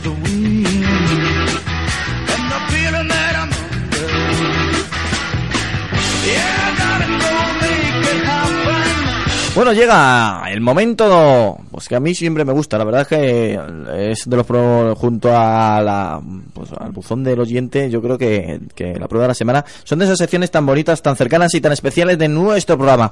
Bueno, la prueba de la semana lo ha protagonizado el nuevo Audi Q7. No hace mucho te narrábamos nuestra experiencia al volante de este nuevo modelo, junto al Audi A4 también de nueva factura, en una presentación que realizó Audi aquí en España. Pues bien, hemos tenido la oportunidad de probar a fondo el nuevo Q7, un modelo que prácticamente cambia en todo, menos en el segmento. Es que mm, cuando lo ves dices, ¿eso es un Q7? La verdad es que cambia mucho y, y yo creo que para bien. Ahora lo vamos a analizar. El Audi Q7 es un SUV de tamaño grande que rivaliza con el BMW X5 y con el Volvo XC90. Destaca el gran trabajo técnico que han realizado en la nueva plataforma, que han conseguido pues una reducción de peso muy importante. Entre chasis y otros elementos han reducido nada más y nada menos que 325 kilos el del anterior Q7. Eh, esta nueva plataforma cuenta con un sistema de dirección electromagnética, además actúa también en las ruedas delanteras y también en las ruedas traseras, con lo cual eh, aparcar y también eh, pues, girar en muchas ocasiones es mucho más sencillo a pesar de su gran envergadura. Es un diseño que combina un lenguaje conservador con los últimos rasgos de la marca. Pre- lo podemos ver sobre todo la parte delantera, la calandra eh, y algún la parte trasera también, eh, las ópticas traseras y alguna línea lateral. Eh, tiene muchas líneas rectas, eh, confiere mucha tecnología solamente al verlo. Eh, abandona esos trazos redondos que tenía la anterior la anterior generación. Y bueno, pues es más agresivo, pero no es transgresor, lógico, porque al final para el público que va dirigido busca ese tipo de coche. Eh, en el interior, el Audi Q7 nos encontramos con posibilidad de contar con una configuración de 5 o 7 plazas. El que tuvimos era de 7 plazas, por cierto. Y de las dos plazas traseras eléctricas, que va a ponerlas o quitarlas, eh, bueno, abatirlas o, o, para insertarlas o poner- dejarlas eh, útiles, era de, en modo eléctrico. El maletero, 890 litros para, para en el caso de los 5 litros. Si tenemos eh, de, los- de las 5 plazas, si tenemos 7 plazas puestas en sí, eh, configuradas, eh, se reduce a 295 litros. Eh, si plegamos todos los asientos, eh, menos los delanteros, claro, eh, tendremos 2.700 2.075 litros de capacidad de carga, que es, que es mucha, ¿eh? ya te aseguro que es mucha.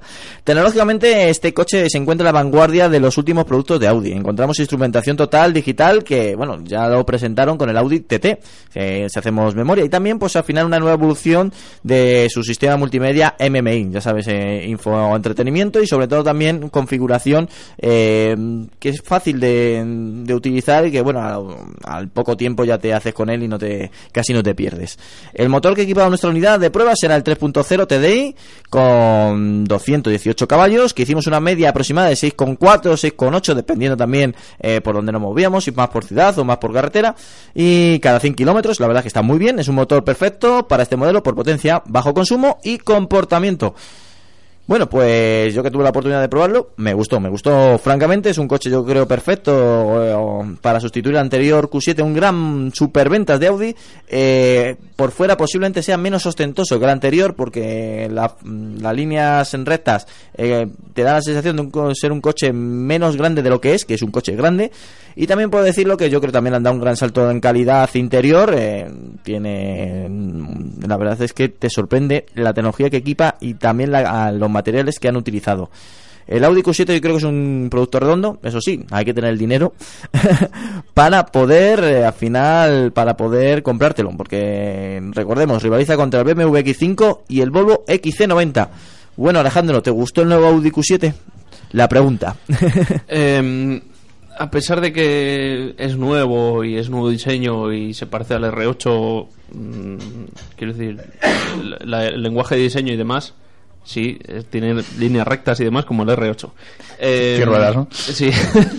Estoy, estoy flipando porque eh, te, he- o sea, te he escuchado a pesar de para hablar de un coche del grupo Bach. Sí, Espera, es espera, espera, espera, vamos a ver. Todavía, mm, antes de poder probar uno, había visto varios en la calle y demás y no me termina de convencer, pero después de haber tenido uno unos días, pues ya sí, me va entrando por los ojos. Y más cuando lo pruebas y más cuando ves cómo está construido el interior y todo el diseño interior y todas las mm, todos los gadgets que tiene de conducción automática, luces Matrix LED, el techo solar, el sistema de sonido, Visión el- nocturna. sí, la cámara trasera, la cámara 360 grados.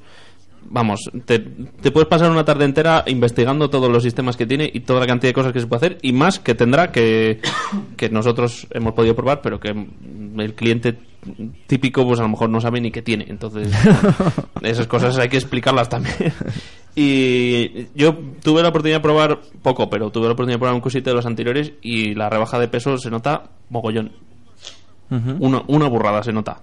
Por Y- paso, por curva. Sí, sobre todo en, en- de- cuando tú estás parado en- con el Q7 eh, y empiezas a avanzar, es donde más se nota el peso. Donde más se nota la diferencia de peso respecto al anterior. Vale, deja dar inercia al conjunto. Sí, cuando empieza a moverse, es cuando notas cuando pesa poco el coche. Y, y luego se nota muchísimo en frenadas y en, y en el confort de marcha porque eh, cuando vas lanzado a 100 por hora, mm, antes pues tenías que pisar más el freno o tenías que estar un poco más atento a las inercias, pero ahora, ahora va, vamos, va tan bien que te da la sensación de que estás parado porque no, no oye absolutamente nada, es silencio máximo. Y, y nada, que podemos decir el motor 3 litros TDI de toda la vida. Lo que pasa que, bueno, con ciertas mejoras y aunque a pesar de que no era el más potente, pues bueno, pues el coche se mueve de sobra. Y los consumos, pues bueno, a pesar de, bueno, pues que es un coche gigantesco, entonces lo normal es que gaste combustible, sea diésel o sea gasolina. Entonces, bueno, el consumo no es la cifra más interesante ni importante. Hombre, pero hacer un 6,4 de litros cada 100 kilómetros con el, con el coche que es, con el tamaño que claro, tiene. es que ten en cuenta que llevas tracción 4, llevas 7 asientos, llevas cambio automático de 8 marchas, llevas todos los sistemas encendidos y todos los sistemas que pesan, al final pesan, pues sí, son consumos de risa. Pero bueno, eh, al final es un coche que es que es demasiado grande, yo creo. o sea, a pesar de que este parece, a mí me da la sensación de que es como una especie de A8 all-road familiar, más que un Q7 como el de antes. El de antes era un Q7 y el de ahora parece, al ser más bajo y más compacto, pues parece más un A8 Pero también se nota en su comportamiento es mucho mejor que el anterior. Sí, sí. Es abismal Sí, sí, el, cambio. mejor, muchísimo mejor. Y la insonorización, y el equipamiento, el diseño por dentro, sobre Podemos todo. denominar casi una mole como la anterior y esto ya es un coche eh, hecho y derecho. Digamos que no solamente parece un cambio de generación, parece un cambio de dos generaciones. Sí, sí, eso es. Parece que se han saltado una generación Sí. en medio. Sí, bueno, al otro Q7 le hicieron un montón de restyling, pero sí. eh, sí, es- eso es cierto. Parece que se han saltado una generación. Es- Hasta, hasta ese nivel llega eh, la nueva versión del Q7. no es- me gustó mucho. Eduardo, ¿qué, qué opinas del nuevo Q7? Eh, la verdad es que no lo he probado. Entonces, la verdad es que puedo hablar poco, pero, pero bueno, simplemente con los datos en la mano ya parece una evolución más que, más que evidente, más que palpable. La reducción de peso, como decía Alejandro, eh, uno de los, de los puntos vitales ¿no? de, de la nueva generación, unida pues a unos motores que ya además de la, de la propia evolución tecnológica, la reducción de peso pues los, los hace más, más eficientes, ¿no? Eh, sí es verdad que, que, bueno, yo, yo soy también de la opinión de que el Q7 anterior pues era como más, más bestia, más grande, ¿no? Imponía más. Eh, ahora se ha querido hacer una cosa distinta o ha salido una cosa distinta. Eh, sí que muchos cuando lo ven dicen, oye, pues es que parece más un familiar que un sub, eh, pero también me lo han comentado y de hecho creo que algunos de vosotros lo decís con el XT90, eh, dice, oye, pues es que parece a lo mejor más como un familiar elevado, tal, pero... A mí eso me gusta más. Puede- Vamos, a mí me parece una característica positiva. Sí, puede, puede a lo mejor que descargue en cierto modo el diseño y, y pueda gustar a más público, en fin, no lo sé, pero bueno. Eh, yo lo poco que he podido probar eh, del, del Q7, eh, bueno, estuve viendo el otro día con Alejandro, pero tampoco, tampoco lo he cogido, es el subirte y la verdad es pues que la, la, calidad interior es, es, es abrumadora, o sea, em, eso es... No recuerdo ahora mismo el Q7 anterior, pero, pero estoy seguro que la evolución ha sido también muy palpable y si no lo es, desde luego está a un nivel bastante, bastante importante, además del tema de la personalización. Me acuerdo que tenía inserciones de madera, el coche, en fin, era, era bueno, como sentarte. Iluminación ambiental y Sí, demás. sí, era como sentarte en el salón de tu casa y, y conducir. ¿no? Daba O la sensación que- de estar en un yate, ¿a que sí? Sí, Con la sí, sí. madera así tan amplia y tan... No sé, es la, la sensación de subirte en un... Simplemente subirte sin ni siquiera arrancarlo ya es ya está genial. Por cierto, no sé si podemos hablar del precio. Sí, claro. Porque yo mm, pude configurarlo y el precio se quedaba en nuestra unidad para que los oyentes se hagan una idea de todo Sí. el equipamiento que llevaba y todos los sistemas que puede llevar el coche y eso que no lo llevaba todos, todos, todos. Llevaba 46.000 euros en extras. Solo en extras. Y el precio se iba a unos 107.000, 105.000 aproximadamente. Mm, y seguramente se me olvidó ponerle alguna cosa, pero para que los oyentes hagan una idea, 46.000 euros en extras. Un coche asequible allá donde los haya. No, no, claramente no es asequible, pero al final si quieres un coche de este tamaño con siete plazas, con todos los, todos los, toda la tecnología que lleva y con ese diseño y con esos acabados, es que lo tienes que pagar, no te queda otra. Bien, Luis está perdiendo paso. sí, adelante. pase, pase. No, tra- eh, tras probarlo, yo creo que es, es un vehículo que está eh, diseñado eh, completamente al detalle. Es decir, eh, yo tuve la sensación al montar pues que está todo como muy compactado, ¿no? Como que todo está muy bien ensamblado y, ale- y además, eh, pues eh, en, base al diseño, yo creo que han querido mantenerlo hasta el, hasta el último detalle. Porque, por ejemplo, un detalle tan, tan ínfimo como es la rueda de remolque, o sea, perdón, la bola de remolque abatible, y queriendo mantener la trasera sin hacer ningún tipo de, de corte en el paragolpes ni nada, pues me parece que es un detalle a destacar, ¿no? En, en cuanto a diseño. Sí. La verdad es que sí, parece una tontería, pero simplemente tener ese esa variante, esa posibilidad hace de mm, que nos veamos eso, de un coche premium a un coche normal, entre comillas. Porque los coches normales que han avanzado mucho. Ya es difícil diferenciar algunas veces de un coche premium a un coche normal. Pues mira, pues son esos detalles que nos hacen ver que este es un coche muy especial. Es más, eh, mm, sé que suena muy despectivo, pero es un coche para vagos. O sea, es un coche que hace todo lo hace automático y todo lo hace para que no te canses ni te cueste ningún esfuerzo. Por No. ejemplo, quieres cargar el maletero y el maletero te queda demasiado alto y hay un botón para bajar el coche para que el maletero, para que la parte trasera baje. No sé cuánto baja, pero baja algo así como 30 centímetros o algo así, una pasada, y así puedes cargar el coche sin tener que subir las maletas más alto. A Alejandro lo agradecido porque que- una persona que está cansada. pues, No, no, pero es en serio, es para... mm, o sea, quiero decir, cuando lo pruebas... es un coche muy cómodo en todos los Sí, sentidos da de la la sensación palabra. de no tener que hacer nada, hombre, más que conducir. Está y- pagando 102.000 euros, ¿no? Eh, Dentro de lo que cabe hay dos cosas que, que normalmente Audi se diferencia. Una es la tracción 4, que siempre ha sido históricamente eh, asociada con Audi, y otra es todo lo que es eh, la comodidad de del usuario, ¿no? Eh, desde los materiales hasta cómo interactúa el usuario con con bueno yo creo que las primeras pantallas abatibles de estas de, que salían del salpicadero aunque no fueron las primeras las suyas sí fueron los primeros que las empezaron a meter en serio un poco no entonces siempre cuidan todo eso. Es eh, lo, que pides en un Audi no cuando cuando te lo compras. Bueno, pues ya podéis ver las fotos que nos hizo Luis, ya sabe, nuestro fotógrafo oficial, en las redes sociales, tanto en Twitter como en el Facebook, para que podáis ver la prueba que hemos realizado a este Audi Q7. Por cierto, por cierto, Juan, tienes cinco minutos para hablar de competición. Y cuando digo cinco minutos... Yo creo que vamos a ir a la velocidad de un McLaren. Venga, pues... Oh, wait, no. bueno, te pongo... Mal vamos, entonces. Mal vamos. Te pongo, te pongo el sonido. Es que era para acojonar un poco. Bueno, ya estamos. Vamos con ello.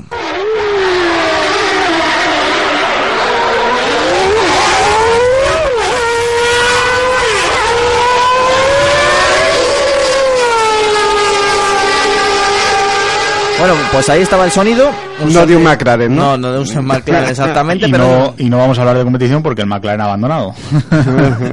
vamos a ver. eh, están pasando ya los cinco minutos. Juan, Vamos a ver, eh, yo es que quiero un poco calmar un- o transmitir algunos mensajes a todos aquellos que me preguntan, eh, bueno, ¿dónde va a estar McLaren el año que viene? Eh, esos dos segundos, dos segundos y medio, si son una mm, quimera, reducirlos.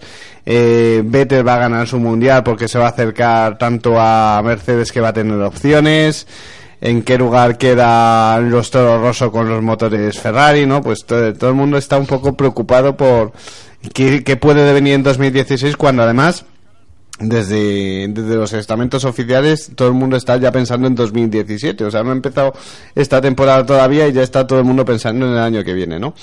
Eh, vamos a ver, primero el tema de McLaren con todo este tema de cómo puede rebajar o no puede rebajar esa distancia. Eh, no es fácil, o sea, vamos a partir de la idea de que dos segundos y medio no es lo que tiene que rebajar McLaren para estar cerca de Mercedes, que tiene que rebajar esa distancia más lo que progrese Mercedes, que es un poco lo que lo que hay que tener en cuenta.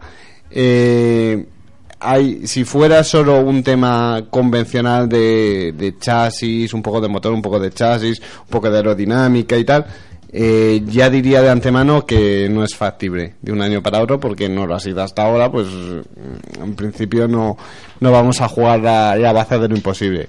Ahora bien, sí que es cierto que de esa diferencia un 80%, por poner un porcentaje, un 70 un 80% es de motor. Eh, Christian, Christian Horner y Adrian Newey han hablado recientemente y han dicho que el problema de Honda es eh, solucionable y de manera bastante sencilla, teniendo en cuenta que pueden modificar ya pues prácticamente la mitad del motor, ¿no? Que no tiene las restricciones que tenía que tenía durante la temporada.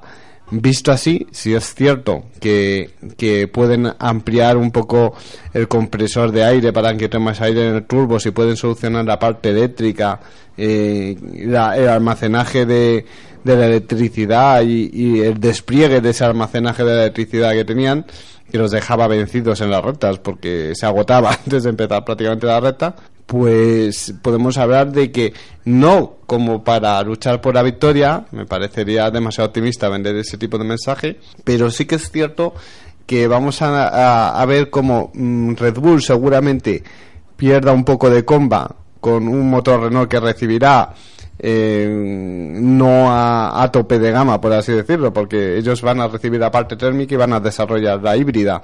Entonces seguramente Renault no ponga el mismo cariño que ha puesto otros años con Red Bull y más teniendo ahora equipo propio.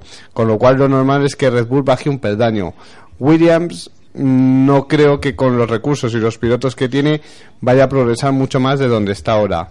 Lotus pegará lógicamente un paso bajo el paraguas de Renault, pero recordemos los dos pilotos que tiene, que tiene Maldonado, que es la mayor garantía para no recopilar puntos durante una temporada, y que tiene a, a Jerion Palmer que está por ver todavía. Mm, Entonces, mm, Lotus tampoco creo que sea una amenaza seria.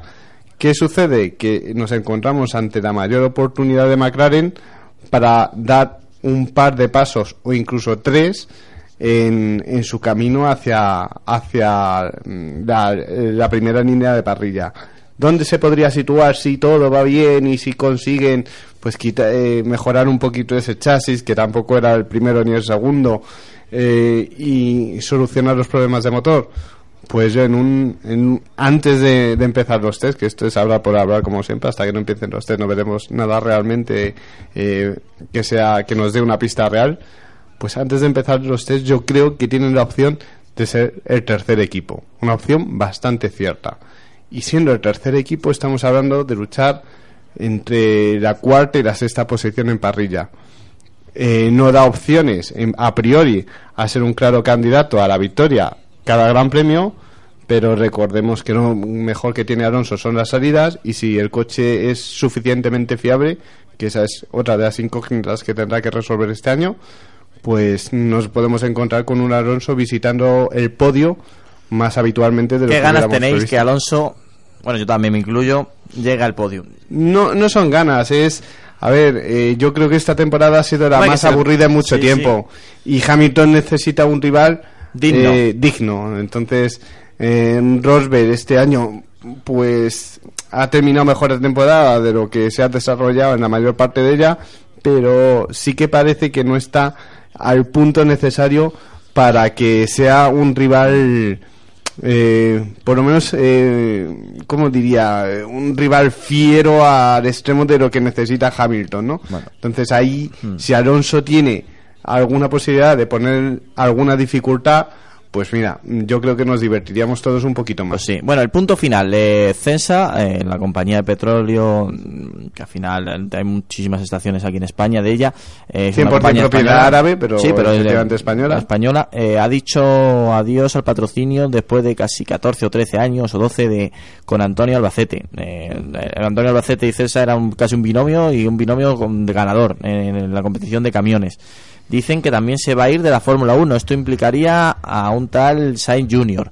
Eso es. Mm, Tampoco es, uno no implica el otro. Igual que cuando eh, es- eh, Cepsa estaba, todos dábamos por seguro que Jaime Alguersuari seguiría porque el patrocinio de Cepsa era eh, el primer patrocinador del equipo y, y Alguersuari no siguió, eh, pues ahora puede pasar lo mismo. Es decir, que Cepsa, eh, de hecho, este año que ha estado con Sainz, en principio no iba a estar. O sea, eh, tenía, eh, creo que la previsión inicial era patrocinar el Santiago Bernabéu. Sí, sí, y bueno, además, eh, no, no- no es actual, no, no ha sido todavía porque no ha habido reforma de, Claro, del entonces de- cuando del se Madrid. paralizó la reforma del Santiago Bernabéu porque el juez la echó atrás, pues se abrió una posibilidad que, que era pues seguir estando en la Fórmula 1. porque Los es lo árabes quieren estar en el fútbol. Está claro. Y, no, Entonces, no le, y dice que no le no buscan el, el fin en ahora mismo en la Fórmula 1. Eh, la cuestión dónde va a estar eh, Sainz este año está en un shutout que es como una especie de desafío del todo nada Eh, si se logra imponer a Verstappen o terminar la temporada muy pareado con él eh, no ya solo el que siga o no siga en Toro Rosso sino que se abrirán las puertas de muchos equipos si eh, no consigue eh, parearse con Verstappen o superarlo, son dos años lo que tienes en Toro Rosso. Y con Cepsa o sin Cepsa, mm, sangría. Entonces lo que tiene que hacer Sainz es pensar ya este año solo en sí mismo, dejar los buenos rollos, que sí, que bueno, que mejor llevarte bien con tu Sí. compañero que mal.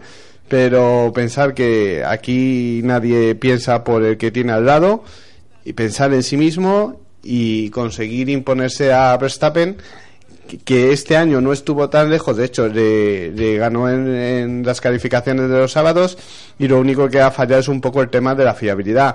Si ahora van a tener un motor Ferrari que va a ser más fiable y que va a ser más prestacional, es de esperar que Toro Rosso pueda ser uno de los beneficiados y si las- y la fiabilidad le acompaña, no sería nada raro que durante alguna fase de la temporada le viéramos rozar la cuarta, quinta posición, incluso el podio. Bueno, Todo bueno. esto sin haberlo visto Sí, sí. eh, tema test, ¿no? Y ya está, tiene una oportunidad muy importante este año porque eh, Williams no va a progresar mucho más, Lotus tiene los pilotos que tiene y, y Red Bull va a dar un pasito atrás. Entonces, eh, tanto Alonso como Sainz tienen una oportunidad de oro esta temporada. Pues ahí dejamos el punto y final eh, de la primera vez que Juan habla de Fórmula 1 en el 2016, que te aseguro que serán muchas más. Sí, y nos hemos ajustado cinco minutos o han sido cinco más. minutos más claros. Sí, cinco minutos más Laren. Vale. bueno, muchísimas gracias por acompañarnos en este primer programa del 2016. Ha sido un orgullo y un placer estar junto a ti a través de las ondas, a través de los altavoces, a través de la FM o a través de los podcasts o a través de online, que también nos puedes escuchar online, ya lo sabes, a través de Cope Madrid Sur. Bueno, pues lo dicho, muchísimas gracias por estar ahí. Muchas gracias, Alejandro. Muchas de nada. Gracias a los oyentes. Muchas gracias, Eduardo. Gracias a los oyentes, como siempre. Muchas gracias, Luis. Eh, pues gracias a los oyentes también, claro. Un saludo. Eh, y Juan. Idem a los oyentes. Bueno, eh, prometemos que dentro de una semana estará mejor. De su constipado. Ahí lo, está. lo dicho, ser buenos y ya sabéis, a través de nuestras redes sociales, tanto por Twitter como por Facebook, nos vemos y nos comunicamos. Tan solo siete días para una nueva edición de Auto FM.